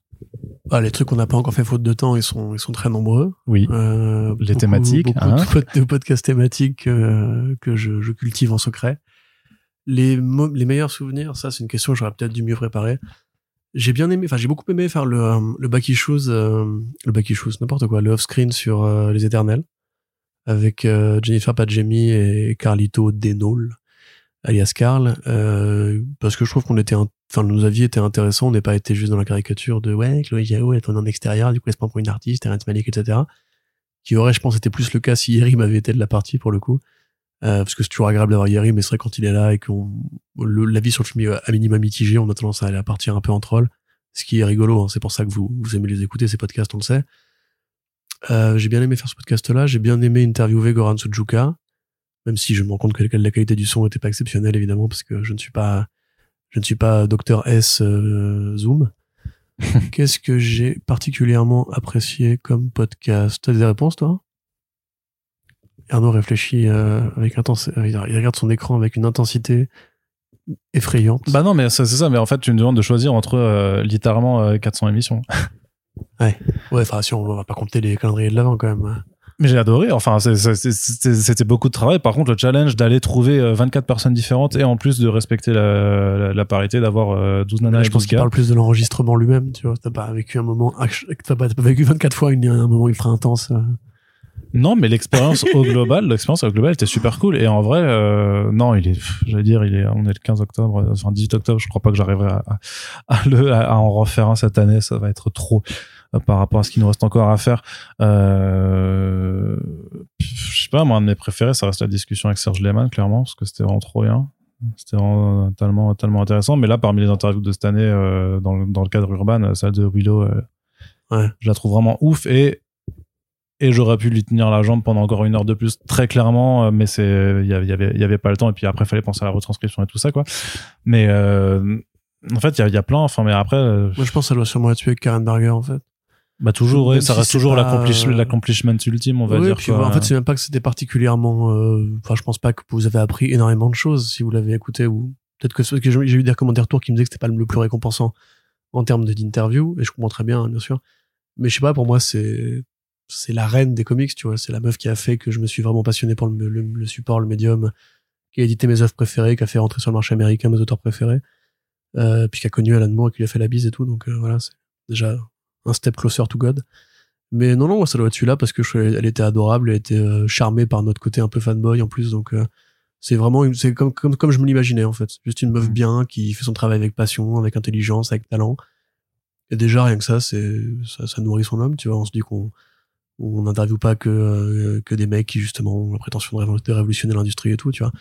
Il y en a qui révolutionnent l'industrie sans forcément s'en apercevoir. Donc ça, c'était super cool. En vrai, euh, j'aurais, aimé vous répondre Garthénis. Malheureusement, c'est déjà c'était ultra court. Et ensuite, euh, je pense pas que ce soit l'interview dont je me souviendrai quand j'aurai 90 ans. Donc euh, après, il y en a plein, tu vois. Même Eric Powell, c'était chouette. C'était pas incroyable, c'était chouette. Moi, d'une manière générale, j'aime bien écouter ce que les interviews Carnot produit parce que justement, j'ai pas le stress d'être en face du mec parce que je sais pas si on, on s'en rend bien compte, mais moi, je suis quelqu'un de stress, de très stressé en fait. Euh, ça, ça a pas l'air parce qu'il y a le côté grande gueule et tout, mais en fait, moi, parler en public, euh, je suis pas très fan. Je peux le faire en essayant de me détendre et compagnie, mais je suis pas très fan. Euh, faire une interview, bah, si c'est un mec que j'aime bien, euh, j'ai l'impression de, encore une fois, poser des questions connes. Si c'est un mec que j'aime pas, euh, j'ai l'impression de pas savoir quoi lui dire. Donc généralement, je préfère écouter les interviews qu'Arnaud fait.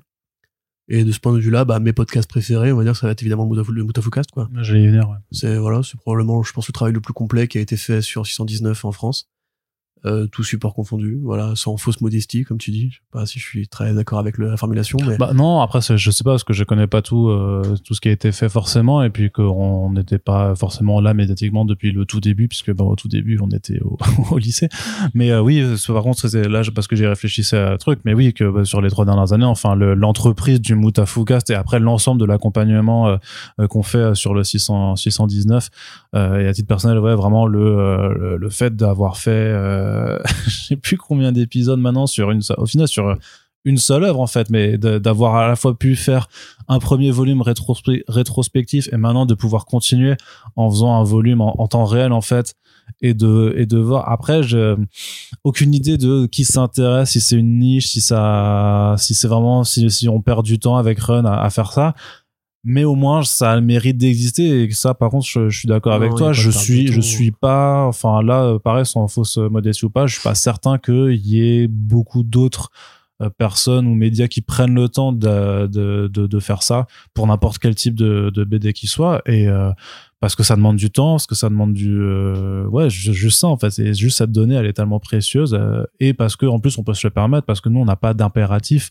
par rapport à ça. Je veux dire enfin j'ai pas besoin de faire le, le Mutafukas, tu vois. J'ai, par contre, j'ai eu l'envie de le faire et je me suis dégagé le temps pour, pour le faire, mais il y a, il y a pas de boîte qui me l'a commandé, il y a pas de, d'ailleurs, même des gens qui m'ont dit que t'es bête, que j'aurais dû, euh, que j'aurais dû dire à, à Rutsev de, de le faire payer, en fait, oui, tu vois. de- c'est vrai que t'es bête, du coup. bah là-dessus, ouais, ouais, je suis peut-être pas le plus le, le plus malin, mais ouais, pour le coup, c'est quand même euh, ça. Et puis, et puis du coup, surtout que non, on peut, on peut toujours pas le dire dans, dans le podcast, mais il y a, il y a un petit bonus, on va dire euh, physique, qui doit, qui va, qui va, qui va arriver les, dans gens, la. les gens qui étaient là à la soirée l'ont vu, de toute Dans, façon. ouais, ouais, mais, euh, Bah, bah je oui. me trimballe avec tous les jours maintenant. Donc, euh, Oui, mais dans la continuité de ça, donc non, non, ça, cette expérience-là, par contre, elle est, elle est vraiment euh, ultra, ultra, ultra cool. Et sinon, du coup, la réponse la plus facile, mais elle est pas totalement fausse non plus, c'est le premier, en fait, avec Mathieu Bablet, euh, où déjà c'était la première fois qu'on allait chercher sur ces terres franco-belges, parce que c'est quand même du comics en France, on va dire.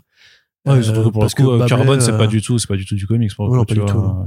Bablet, c'est euh, c'est vraiment un mec exceptionnel. Moi, j'ai déjà dit, c'est mon préféré euh, chez 619. Run, c'est le daron qui m'a élevé euh, dans cette espèce de culture euh, qui est devenu un genre, en fait, qui est devenu le genre 619. Mais euh, Bablet, bah, déjà, il a un peu dépucelé First Print en quelque sorte, et il y a rien de plus agréable que de se faire dépuceler par Mathieu Bablet.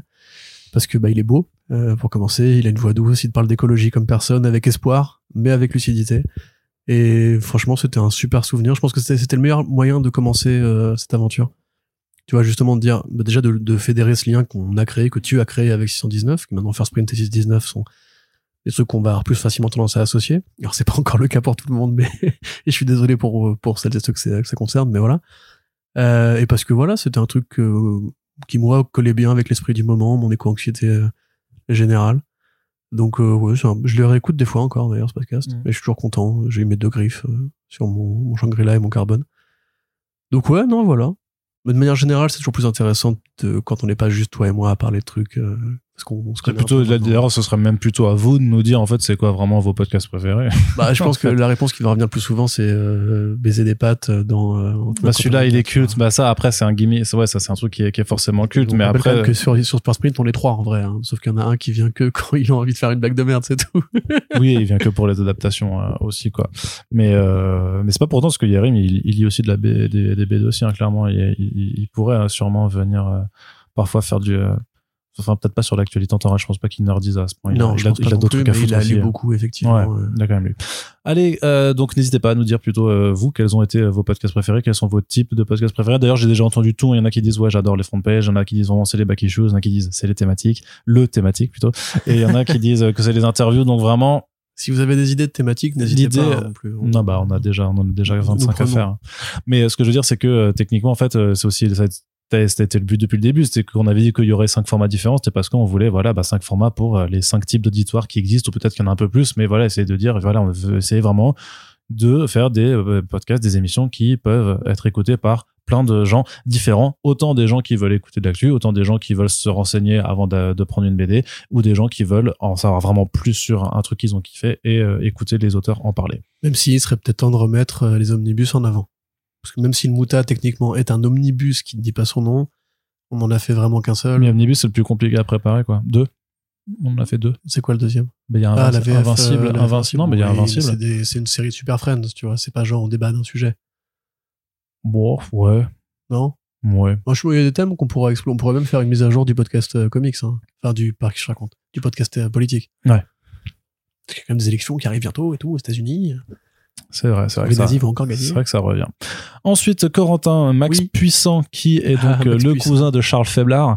Euh, Max qui- Puissant, c'est le nom de Homer Simpson dans un épisode de- des Simpsons. D'accord. Bah, c'est peut-être de là que vient Max le pseudo. Qui nous dit pain au chocolat ou chocolatine. C'est un petit peu le- la question Pain essentielle. Mais Voilà, oui, voilà. suivante. Pour, pour- Ça me fascine, cette espèce de guerre, euh, de guerre culturelle entre le Nord et le Sud. Euh, tu sais, à une époque, il y avait vraiment, à une époque, la France était divisée en deux parties. Il y avait la langue d'Oc et la langue d'Oil. Euh, les deux parties de la France, ou la, la France ancienne, entre guillemets, ne parlaient pas la même langue. À une époque, même toutes les régions ne parlaient pas les mêmes langues. C'est-à-dire que les mecs arrivaient à se détester d'un village à l'autre. Et les Bretons parlaient breton, les Normands parlaient normand, etc., etc. Les Picards parlaient Picards, les Lorrains parlaient Lorrains. il y avait des stéréotypes racistes d'une région à l'autre. Aujourd'hui, tout ce qui nous reste en France là-dessus, c'est OMPSG et euh, pain au chocolat, chocolatine. Je trouve ça incroyable. Je me suis déjà engueulé avec des potes par rapport à ça, qui ont vraiment pris le truc super au sérieux. Quoi? Comment ça, tu dis pas chocolatine? Mais c'est logique. Et euh, je sais pas, en fait, moi, c'est juste, depuis que j'ai grandi à Paris, enfin, en banlieue parisienne, tout le monde disait pain au chocolat, c'est trop tard pour me l'arracher maintenant. Accessoirement, on dit, on dit bien pain au raisin et pas résine. Donc, partant de là, je considère que j'aimerais qu'on me laisse tranquille. j'en ai, j'en ai marre de cette guerre culturelle. Il y a, y a plein de, de diversité euh, entre le nord et le sud en France. Euh, trouvons un autre truc, tu vois, un truc moins, moins, moins lambda. Tu vois, je sais pas, euh, à Marseille, il roule très vite, par exemple, voilà. Pourrait dire genre euh, li- li- limite de vitesse ou pas limite de vitesse serait plus intéressant. Mm. Ou pastis 51 ou, euh, ou vin rouge, tu vois, j'en sais pas. Tiens, Arnaud, toi, toi qui es justement d'une région euh, expatriée et presque en dehors de la France, euh, d'ailleurs quasiment limite en dehors de la France, il y a une blague là-dessus dans le Parlement où il y a un député qui vient d'Alsace et il dit non, moi je suis allemand. et euh, voilà, regarde cette série, elle est excellente, France, France Télévisions Parlement, c'est vachement bien. Oui, parce Euh, vous par exemple qui disiez pas, qui dit qui ne dites pas un grec pour dire un grec. Là on dit euh, un kebab ou un yufka. Voilà, vous dites un youfka, un truc que personne d'autre Non, le ne dit. yufka, euh, le yufka, c'est pas le kebab. Le yufka, c'est la galette. C'est celui qui est enroulé dans le dans la galette. durum en fait. Voilà. Euh, quand on avait, quand on était revenu du, j'ai déjà raconté cette histoire, quand on était revenu du LCF avec, déjà raconté 12 avec, fois dans- Noodle et avec Zeppeli, Arnaud, il avait demandé, c'était à Reims, Arnaud, il avait demandé un Youfka au kebabier, et le mec lui avait dit, peut-être Strasbourg, toi. Oui. Direct. Immédiatement. Et donc, ça, vous voyez, c'est une petite guerre culturelle dont on ne parle pas assez. Est-ce que vous dites les, les durum? Est-ce que vous dites les Youfka? Eh ben, sachez que Arnaud, il dit les Youfka, et c'est un scandale. Mais, mais toujours, Et à chaque fois, le, le kebabier lui dit, t'es, de Strasbourg, toi. toujours. Allez, Vincent Height qui euh, nous pose des questions également. Euh, que sont devenus les hashtags Arnaud rigolo et Arnaud relou? Alors déjà, Arnaud Relou? n'a jamais existé. C'est pas Arnaud Relou. C'était Corentin d'émission. ou- Parce que c'est, y a que toi qui lance les hashtags, donc t'aurais pas dit Arnaud Relou. Non, bah non. Mais c'était Arnaud rigolo. Il y avait Arnaud Brume. Ça, c'est moi qui. Mais celui-là, je, je me rappelle plus à quoi c'est lié. mais je sais que tu. Mais euh, Arnaud Brume était très rigolo. hein. Oui. Mais ils sont toujours là. Techniquement, j'ai jamais arrêté de faire des blagues. D'ailleurs, C'est- ce- ce- dans cette émission, vous l'avez, vous l'avez déjà entendu avant. oui, donc, euh, à notre grand plaisir.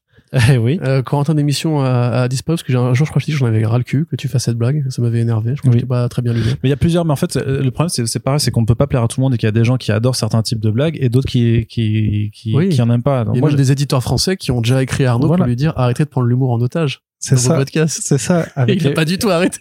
avec les blagues sur les macarons, notamment. Sur la durée. cérébral, lui aussi, on verra sur la durée. Je fais, ah ouais, les macarons, celle-là, celle-là, celle-là, je sais qu'il y en a certains qui, qui l'avaient pris en, Oui. en grippe. Bien sûr. Vraiment. J'ai eu Mais des Là, t'as fait réapparaître les pitchs déjà. Bah là, le pitch, il est réapparu, un effectivement. an qu'on utilise le mot pitch comme on devrait l'utiliser. Là, d'un coup, tu viens de faire refaire la blague sur les pitchs. De Pasquier. Et parce que c'est une, celle-là, je trouve qu'elle est excellente, quoi. Ouais. Faut toujours s'imaginer quelqu'un avec, une, avec un paquet de brioches. D'ailleurs, cette année, faible. D'ailleurs, cette année, c'est vrai, peut-être renouvellement de l'auditoire, de l'auditoire, de, de l'auditoire, mais pas eu de paquet de pitch offert au, au PFF ou à la soirée First. Print. Et ça, c'est très bizarre quand même. C'était quoi? C'était les pitchs framboises. Ça, c'est pour les très vieux fans, par contre. hein. Ouais. Les pitchs framboises, je crois, il y avait un, auditeur. il y avait quelqu'un qui nous avait ramené, ouais. ouais, il y avait quelqu'un qui nous avait ramené un paquet de pitch framboise. euh, C'est- alors, incroyable. Que je me rappelle du contexte, c'était genre, t'avais dit, euh, je crois qu'on avait fait un comparatif, genre euh, bien ou pas bien. Oui, c'est ça, dit, genre, ouais, si t'as un mec, euh, un truc qui est pas bien, tu fais un pitch chocolat, et si t'as un autre truc, euh, tu prends tel, Non, tel parfum. Non, c'était que le pitch était de plusieurs qualités. C'est que le pitch chocolat, c'est le pitch normal, tu vois. C'est que c'est un film, c'est un truc qui peut être sympa, un projet de BD qui peut être bien, tout ça. Par contre, vraiment, euh, si c'est un truc qui a l'air dégueulasse, c'est que c'est un pitch à l'abricot, tu vois. Parce que Ah, ça, t'avais dit abricot. Et moi, j'avais dit pourquoi abricot, etc. T'avais dit, bah, moi, j'aime bien ça, et en plus. non, j'aime pas ça. En fait, t'avais réfléchi, t'avais dit non, j'aime pas ça. Ah non, mais en fait, moi, je préfère fraise framboise. Ouais. Et ce, ce hors-sujet total dont tout le monde se battait les couilles Oui. m'avait fait hurler de rire. en mode genre, bon, on s'en branle de tes goûts en pitch, mon pote. Et du coup, c'était resté comme euh, le nouveau running C'était vraiment, qui avait duré bien 3-4 ans, celui-là. hein. Ouais, et du coup, le coup du pitch framboise, c'est effectivement, c'était, c'est un classico. Euh, faudra le faire revenir. Ensuite, peut-on avoir un rappel de toutes les, alors ça, c'est, tu vois, la question, elle est un peu, euh, enfin, je sais pas si, si je la comprends bien. Avoir, peut-on avoir un rappel de toutes les autres émissions auxquelles vous êtes affilié, par exemple, cinéma, et voire même des conseils de podcasts que vous écoutez vous-même régulièrement sans que ce soit lié aux comics? Alors, euh, Affilié, on travaille en que fait, pour. euh, en fait, c'est quoi, on c'est, est apparu? Ouais, c'est ça, plus, plus, où on- dans lesquels on sera apparu, je voilà, pense. ça va prendre 5 minutes quand même. euh. Non. Bah moi, il y a une bonne partie des Lemon Adaptation Club de Océane, ma, ma tendre euh, femme, enfin on n'est pas que c'est, mais c'est ma femme, euh, que j'aime d'amour, qui est le soleil de mes jours et le- la, la lune de mes nuits. Donc j'en ai fait quelques-uns. J'ai fait quoi? Bah, On a fait tous les deux, Arnaud, quand même un Land Rider avec République et JB. Euh, sur les, enfin j'étais, enfin moi plus que toi d'ailleurs, mais Oui. on était présents tous les deux officiellement, sauf qu'Arnaud a fait que rédiger. Euh, sur les Comics Warhammer 40 000, euh, t'es pas. Bah, il y a tous les, les émissions France Inter, Blockbuster. Oui, évidemment. Blockbuster, je pense que de me concernant, c'est le, le truc sur lequel j'ai été le plus présent. Je crois que j'ai dû en faire 5, 6, quelque chose comme ça. Euh, bah si, Watchmen, Ghostbusters, Oui, machin. Non, non, mais euh, je te Toi, contredis. t'en as fait plus que moi quand même, par contre. Ouais, mais parce que moi, je suis venu en parler aussi sur des sujets euh, annexes euh, comme euh, Ouais. les jeux vidéo notamment. J'avais été invité par Alexandra Ramos aussi pour faire un podcast Moon Knight. Je l'ai pas réécouté d'ailleurs, je sais même pas si elle est, Je- s'il est sorti. Oui, oui, bien sûr. Chez comme dans ta bulle. Comme dans ta bulle, ouais. Qu'est-ce qu'on a bien pu faire d'autre? Bah, j'ai fait pas mal de trucs avec Manu aussi. Bon, on a fait ensemble le Before Watchmen. euh, Non, pas le Before Watchmen. Si, Before Watchmen sur Double the Clock, qu'on a fait ensemble. Moi, j'en ai refait un après sur les pirates dans Watchmen, donc je suis assez fier d'ailleurs. Je l'ai réécouté, il est pas mal. Euh, qu'est-ce que... J'ai fait un Tales from the Sewer avec eux sur le film Tortue Ninja. Manu, qui il m'invite constamment, il est super sympa ce mec. Euh, après, je crois que c'est à peu près tout. Je réfléchis, est-ce que j'ai d'autres potes qui font des podcasts? J'ai toujours pas été invité par Bastos, par euh, César Bastos, pardon. Et d'ailleurs, voilà, mon, mon conseil de, de podcast, je me suis ré- réécouté, écouté pardon, récemment le Panthéon des légendes, émission donc de César Bastos qui tient le podcast Hommage collatéral, qui est un, pote, un mec génial, extraordinaire et beaucoup trop cultivé et beaucoup trop humble. Et voilà, c'est un mec super, franchement, allez lui envoyer des loves. Et le Panthéon des légendes, ça raconte un petit peu les grands personnages de la culture, surtout un peu horrifiques, qui ont traversé les époques et les auteurs et les générations, comme Dracula, comme Cthulhu, comme euh, Elric, euh, de Ménil Bonnet. Et moi qui m'intéresse un peu à tous ces personnages-là, euh, bah, j'ai écouté ça tranquille, en faisant mon ménage, en faisant ma vaisselle, parce que c'est très long, hein, les podcasts de Bastos, c'est prévoyez trois heures quand même, parce que c'est long, c'est documenté, et pendant que vous l'écoutez, vous prenez des notes sur ce qu'il faut lire. À la fin, vous avez 20 bouquins. Euh, donc c'est vachement cool. Et tous les hommages collatéraux en général, euh, bah, je sais pas si il faut mettre au pluriel, mais voilà, c'est vachement bien. Sinon, alors je vais faire plaisir à personne, mais moi en fait j'écoute peu de podcasts, enfin pas de podcasts récents. Euh, j'écoute surtout des podcasts que j'ai que j'ai déjà écoutés parce que j'ai une, une pulsion en fait très Madeleine de Proust. C'est-à-dire je me suis réécouté beaucoup là récemment des podcasts de Bas Gros Point, un site qui parlait de jeux de combat que j'écoutais quand j'étais ado parce que je suis revenu dans une sorte de boulimie parce que j'ai découvert qu'on pouvait émuler la Dreamcast sur smartphone, c'est incroyable mon pote. Du coup, je joue à Street Fighter, Street Fighter 3 After Strike, Marvel, Marvel vs Capcom 3, 2 pardon, et euh, Street Fighter Alpha 3 et du coup bah ça m'a remis là-dedans donc j'écoute ces podcasts là, c'est pas intéressant si vous vous intéressez pas aux jeux de combat, ne les écoutez pas surtout. Euh, Split Screen le podcast aussi que je réécoute compulsivement pareil euh, même si l'émission s'est arrêtée. En fait, quasiment toutes les émissions que j'aime bien se sont arrêtées. Donc euh, je- malheureusement, j'ai pas grand-chose enfin je, je pourrais j'aimerais bien faire plaisir à des potes et vous dire que j'écoute Clone Web et que j'écoute tous ces machins là mais euh, c'est pas le cas en fait. Généralement, je préfère plutôt regarder des films ou des séries dans le métro ou lire. Mais de la même façon que très certainement que les trois quarts des gens qui font des podcasts écoutent pas les, les ah autres. bah oui, oui, En fait, c'est un, truc assez classique, c'est que quand t'as déjà le nez dans le guidon pour faire tes propres émissions, t'as pas forcément le temps de, de tout écouter. En tout cas, moi, sur le comics, par exemple, je prends très peu le temps. Je suis beaucoup ce qui se fait. Je regarde, je jette des oreilles et tout ça. Après, je peux pas dire qu'il y a des Je émissions jette que... des oreilles. Ouais, je jette des oreilles comme ça. Ouais. Mais je pourrais pas dire que euh, que que je que, que j'écoute de façon assidue euh, d'autres émissions au, chaque semaine et tout ça quoi. Mais après, euh, je suis jeté euh, j'ai jeté une oreille à ce que faisait Comics Peak sur la sélection de comics. Pourquoi tu jettes des oreilles aux gens enfin? Mais- C'est pas sympa. Arnaud. Elles sont à qui ces oreilles en plus? Ah, je mets la mienne, je la jette à chaque fois puis je la recolle. C'est tout. euh, je, fais, je fais économie. Mais euh, voilà, de, de, de voir un petit peu ce que ce que ce que chacun fait dans, dans ce milieu, parce que je, je bah, forcément je, je suis, j'essaie de- d'avoir un peu une oreille sur tout, sur ce que ce que font. euh, donc il y a Comics Discovery, euh, bah j'ai certains vidéastes aussi. J'essaie de, de de regarder un petit peu de temps en temps euh, ce qu'ils font. On a notamment euh, Deviant, chez qui j'étais passé euh, euh, dans une émission euh, sur le sur le pardon sur le marché des comics. Donc euh, je, je- j'essaie aussi de voir un petit peu les analyses pour avoir en fait surtout moi ce qui m'intéresse plus que enfin je veux dire ce qui m'intéresse plus que le contenu c'est en fait de savoir ce que les gens pensent en fait pour essayer juste de de- d'ouvrir mes, mes chakras et, à- et avoir en fait des opinions en fait un maximum de, de recueillir des, des opinions Mhm. comme ça de façon euh, plus ou moins euh, détournée pour simplement bah, mettre à jour euh, Oui, ce qui se dit. Là, juste juste les, les Bah, discussions. Moi, par rapport à ce que tu viens de dire, c'est vrai que c'est peut-être parce que je passe trop de temps dans les comics en fait et que quand je décroche, j'ai besoin d'écouter autre chose.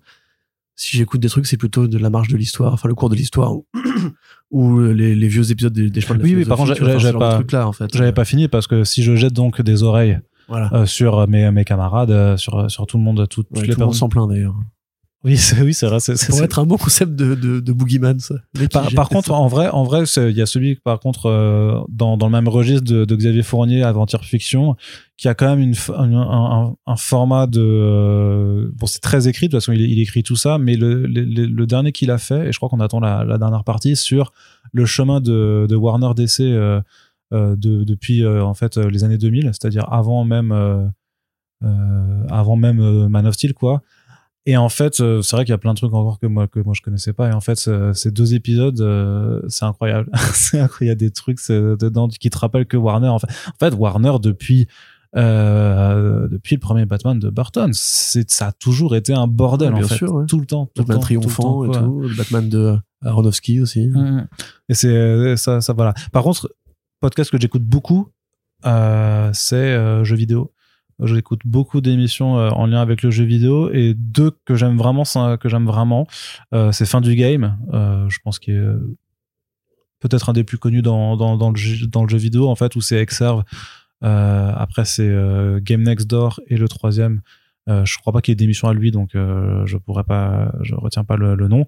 Mais en gros deux vidé au moins deux vidéastes en fait qui, qui font aussi ce podcast où vraiment c'est ça c'est que ils, ils parlent d'un jeu euh, du début à la fin ils explorent tout machin c'est vraiment du euh, du gros débriefing de, de trucs. Et ça c'est vraiment c'est en fait c'est le genre de discussion que j'aime parce que voilà c'est du truc de une heure et demie deux heures où on aborde tous les aspects d'un jeu. Et généralement ben en plus c'est des gens avec qui j'ai une affinité de gamer c'est-à-dire qu'ils aiment les, les jeux que, que j'aime aussi. Donc ça parle de ça parle des Souls forcément. Ça parle de, de Bayonetta. Ça parle de voilà ça parle de, de, plein de trucs que je kiffe. Et même parfois quand ça parle de trucs que je connais pas j'aime bien juste un petit peu écouter. Et aussi dans le jeu vidéo j'aime bien euh, les euh, les duos de euh, de Plouf et Pseudoless qui, euh, qui ont chacun leur propre chaîne. Alors je trouve que Plouf j'aime un peu moins parce que j'ai un problème vraiment juste avec l'addiction euh, euh, du, du personnage. Mais euh, Pseudoless par contre je trouve que c'est euh, c'est hyper intéressant sa façon de, bah, d'appréhender le jeu vidéo et dans la même euh, dans la même catégorie toujours sur le jeu vidéo c'est euh, esquive la boule de feu. Ça par contre c'est du porno. vraiment c'est euh, des vidéos qui peuvent euh, parfois aller jusqu'à trois heures d'analyse de jeux vidéo. En fait, c'est un jeu.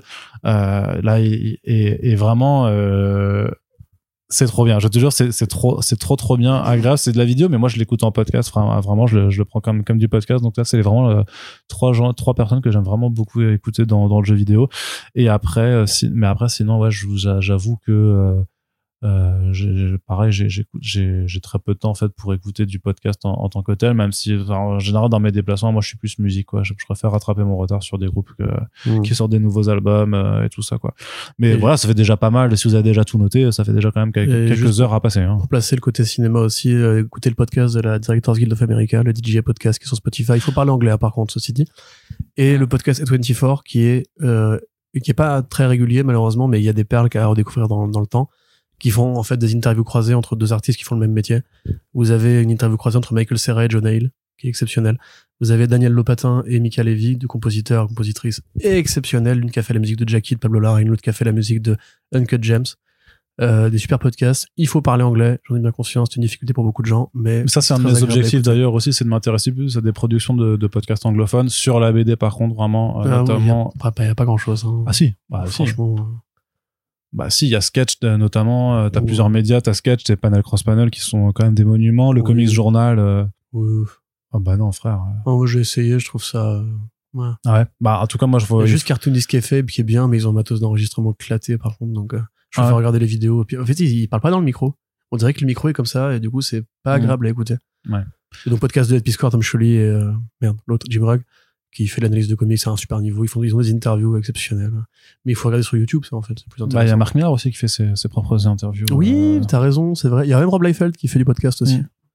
Non, il y a pas mal de trucs en fait en VO aussi. euh, Mais après, voilà, c'est une question de temps tout simplement. Et en fait, bah, quand tu dois passer déjà beaucoup de temps à préparer tes propres podcasts, euh, ça laisse pas forcément aussi le temps de, de tout suivre à côté. euh, Même si, comme dit, moi, j'essaie j'ai au moins de me tenir au courant de tout ce qu'il se passe. Euh, ensuite, dernière question, dernière, dernière pardon question euh, pour euh, cette première partie euh, du Q&A 2023, enfin du Q&A des trois ans. Euh, c'est Patrice Renier qui nous dit Salut les mecs, ma question Salut. à la con annuelle, à quand des délocalisations de podcasts comme celle de Marseille, en Bretagne par exemple? Je crois que Patrice dit ça parce qu'il est breton. Alors déjà, la première question, est-ce que Nantes est en Bretagne? Ah, et voilà. Et là, si tu réponds mal, techniquement, techniquement, je vais à Saint-Malo, il y aura des podcasts enregistrés à Saint-Malo, quoi. Mais euh, oui, dans les bars et dans les remparts. Et et oh, Saint-Malo. alors surtout dans la salle presse du festival. Tu connais pas la chanson? Non, Parce que je fais les références régulièrement à cette chanson et tu rebondis jamais dessus. C'est c'est peut-être parce que j'ai pas la référence. C'est pas breton surtout. Oui, hein, bah, C'est le prix d'Alsacien. Euh, pourquoi pas? Euh, En fait, il faudrait qu'on y aille tous les deux, quoi. Ça fait un bail qu'on n'a pas fait un petit voyage avec Arnaud, c'est vrai. On, la dernière fois, ça devait être Bordeaux. Je suis en train de me dire, en fait, ça fait un moment quand même. hein. À Bordeaux, c'était notre première année. C'était il y a deux euh, piges. C'était en Ouais, 2021. c'est ça. ouais. Euh, bah là, j'étais, moi, j'étais chaud pour aller à Saint-Malo. Évidemment, ça n'a pas pu se faire. On a été quand même si à euh, merde, mais je suis con, la ville avec Manon. Euh, Oui, à Amiens. Amiens. Voilà, on a été à Amiens. On n'a pas vraiment fait d'enregistrement au sens strict. Enfin, si on en a fait un avec, enfin, tu en as fait un avec Charlie Adlard. On en a fait un autre qui, voilà. Euh, mais ça dépend ce que tu appelles délocalisation de podcast. Est-ce que tu veux qu'on vienne te voir euh, pour picoler? Est-ce que tu veux qu'on aille là-bas pour enregistrer un podcast avec les auditeurs du coin? Ou est-ce qu'il s'agit juste de se déplacer en France euh, pour des salons? Après, le truc, c'est que voilà, ça, c'est un appel à, aux, gens de façon générale, de la même façon que euh, moi, j'avais pu me déplacer euh, sur Metz euh, à la fin de l'année dernière pour faire un, enregistrer une émission euh, en livre avec, euh, c'était avec, euh, en, en librairie. et Il y avait aussi François de, de Urban Comics. C'est-à-dire, s'il y a des, euh, des libraires qui veulent qu'on fasse de l'animation dans la France, euh, ça coûte pas cher le train non plus, quoi. Donc, euh, on peut s'arranger, quoi. Nous, en général, on ne demande pas à être payé, juste être défrayé. Et euh, ça, en général, ça peut, ça peut être sympa, quoi, de, Mm. de, de, de simplement de, nous faire venir, Ouais, parce que ouais. Nous, on, pro- on propose. Et, euh, Justement, ma, ma famille est à Nantes, donc euh, c'est pas compliqué après de prendre une bagnole pour aller dans l'arrière-pays. hein. Mais euh, ouais, à la limite, peut-être Nantes. Du coup, ce serait probablement le plus probable. Dans la mesure où on a Tu déjà crois, beaucoup ouais. de potes qui sont là-bas et, euh, et qu'il y a des libraires comics qui sont, qui sont bien, des libraires normaux qui sont bien. Euh, sinon, il y a une petite ville, je sais pas si tu connais, euh, comment ça s'appelle déjà, tu sais, dans le sud un peu, où il y a un truc par rapport à la BD, mais tous les ans, et euh, souvent il fait froid, le café est pas terrible, il y a un quick. Angoulême.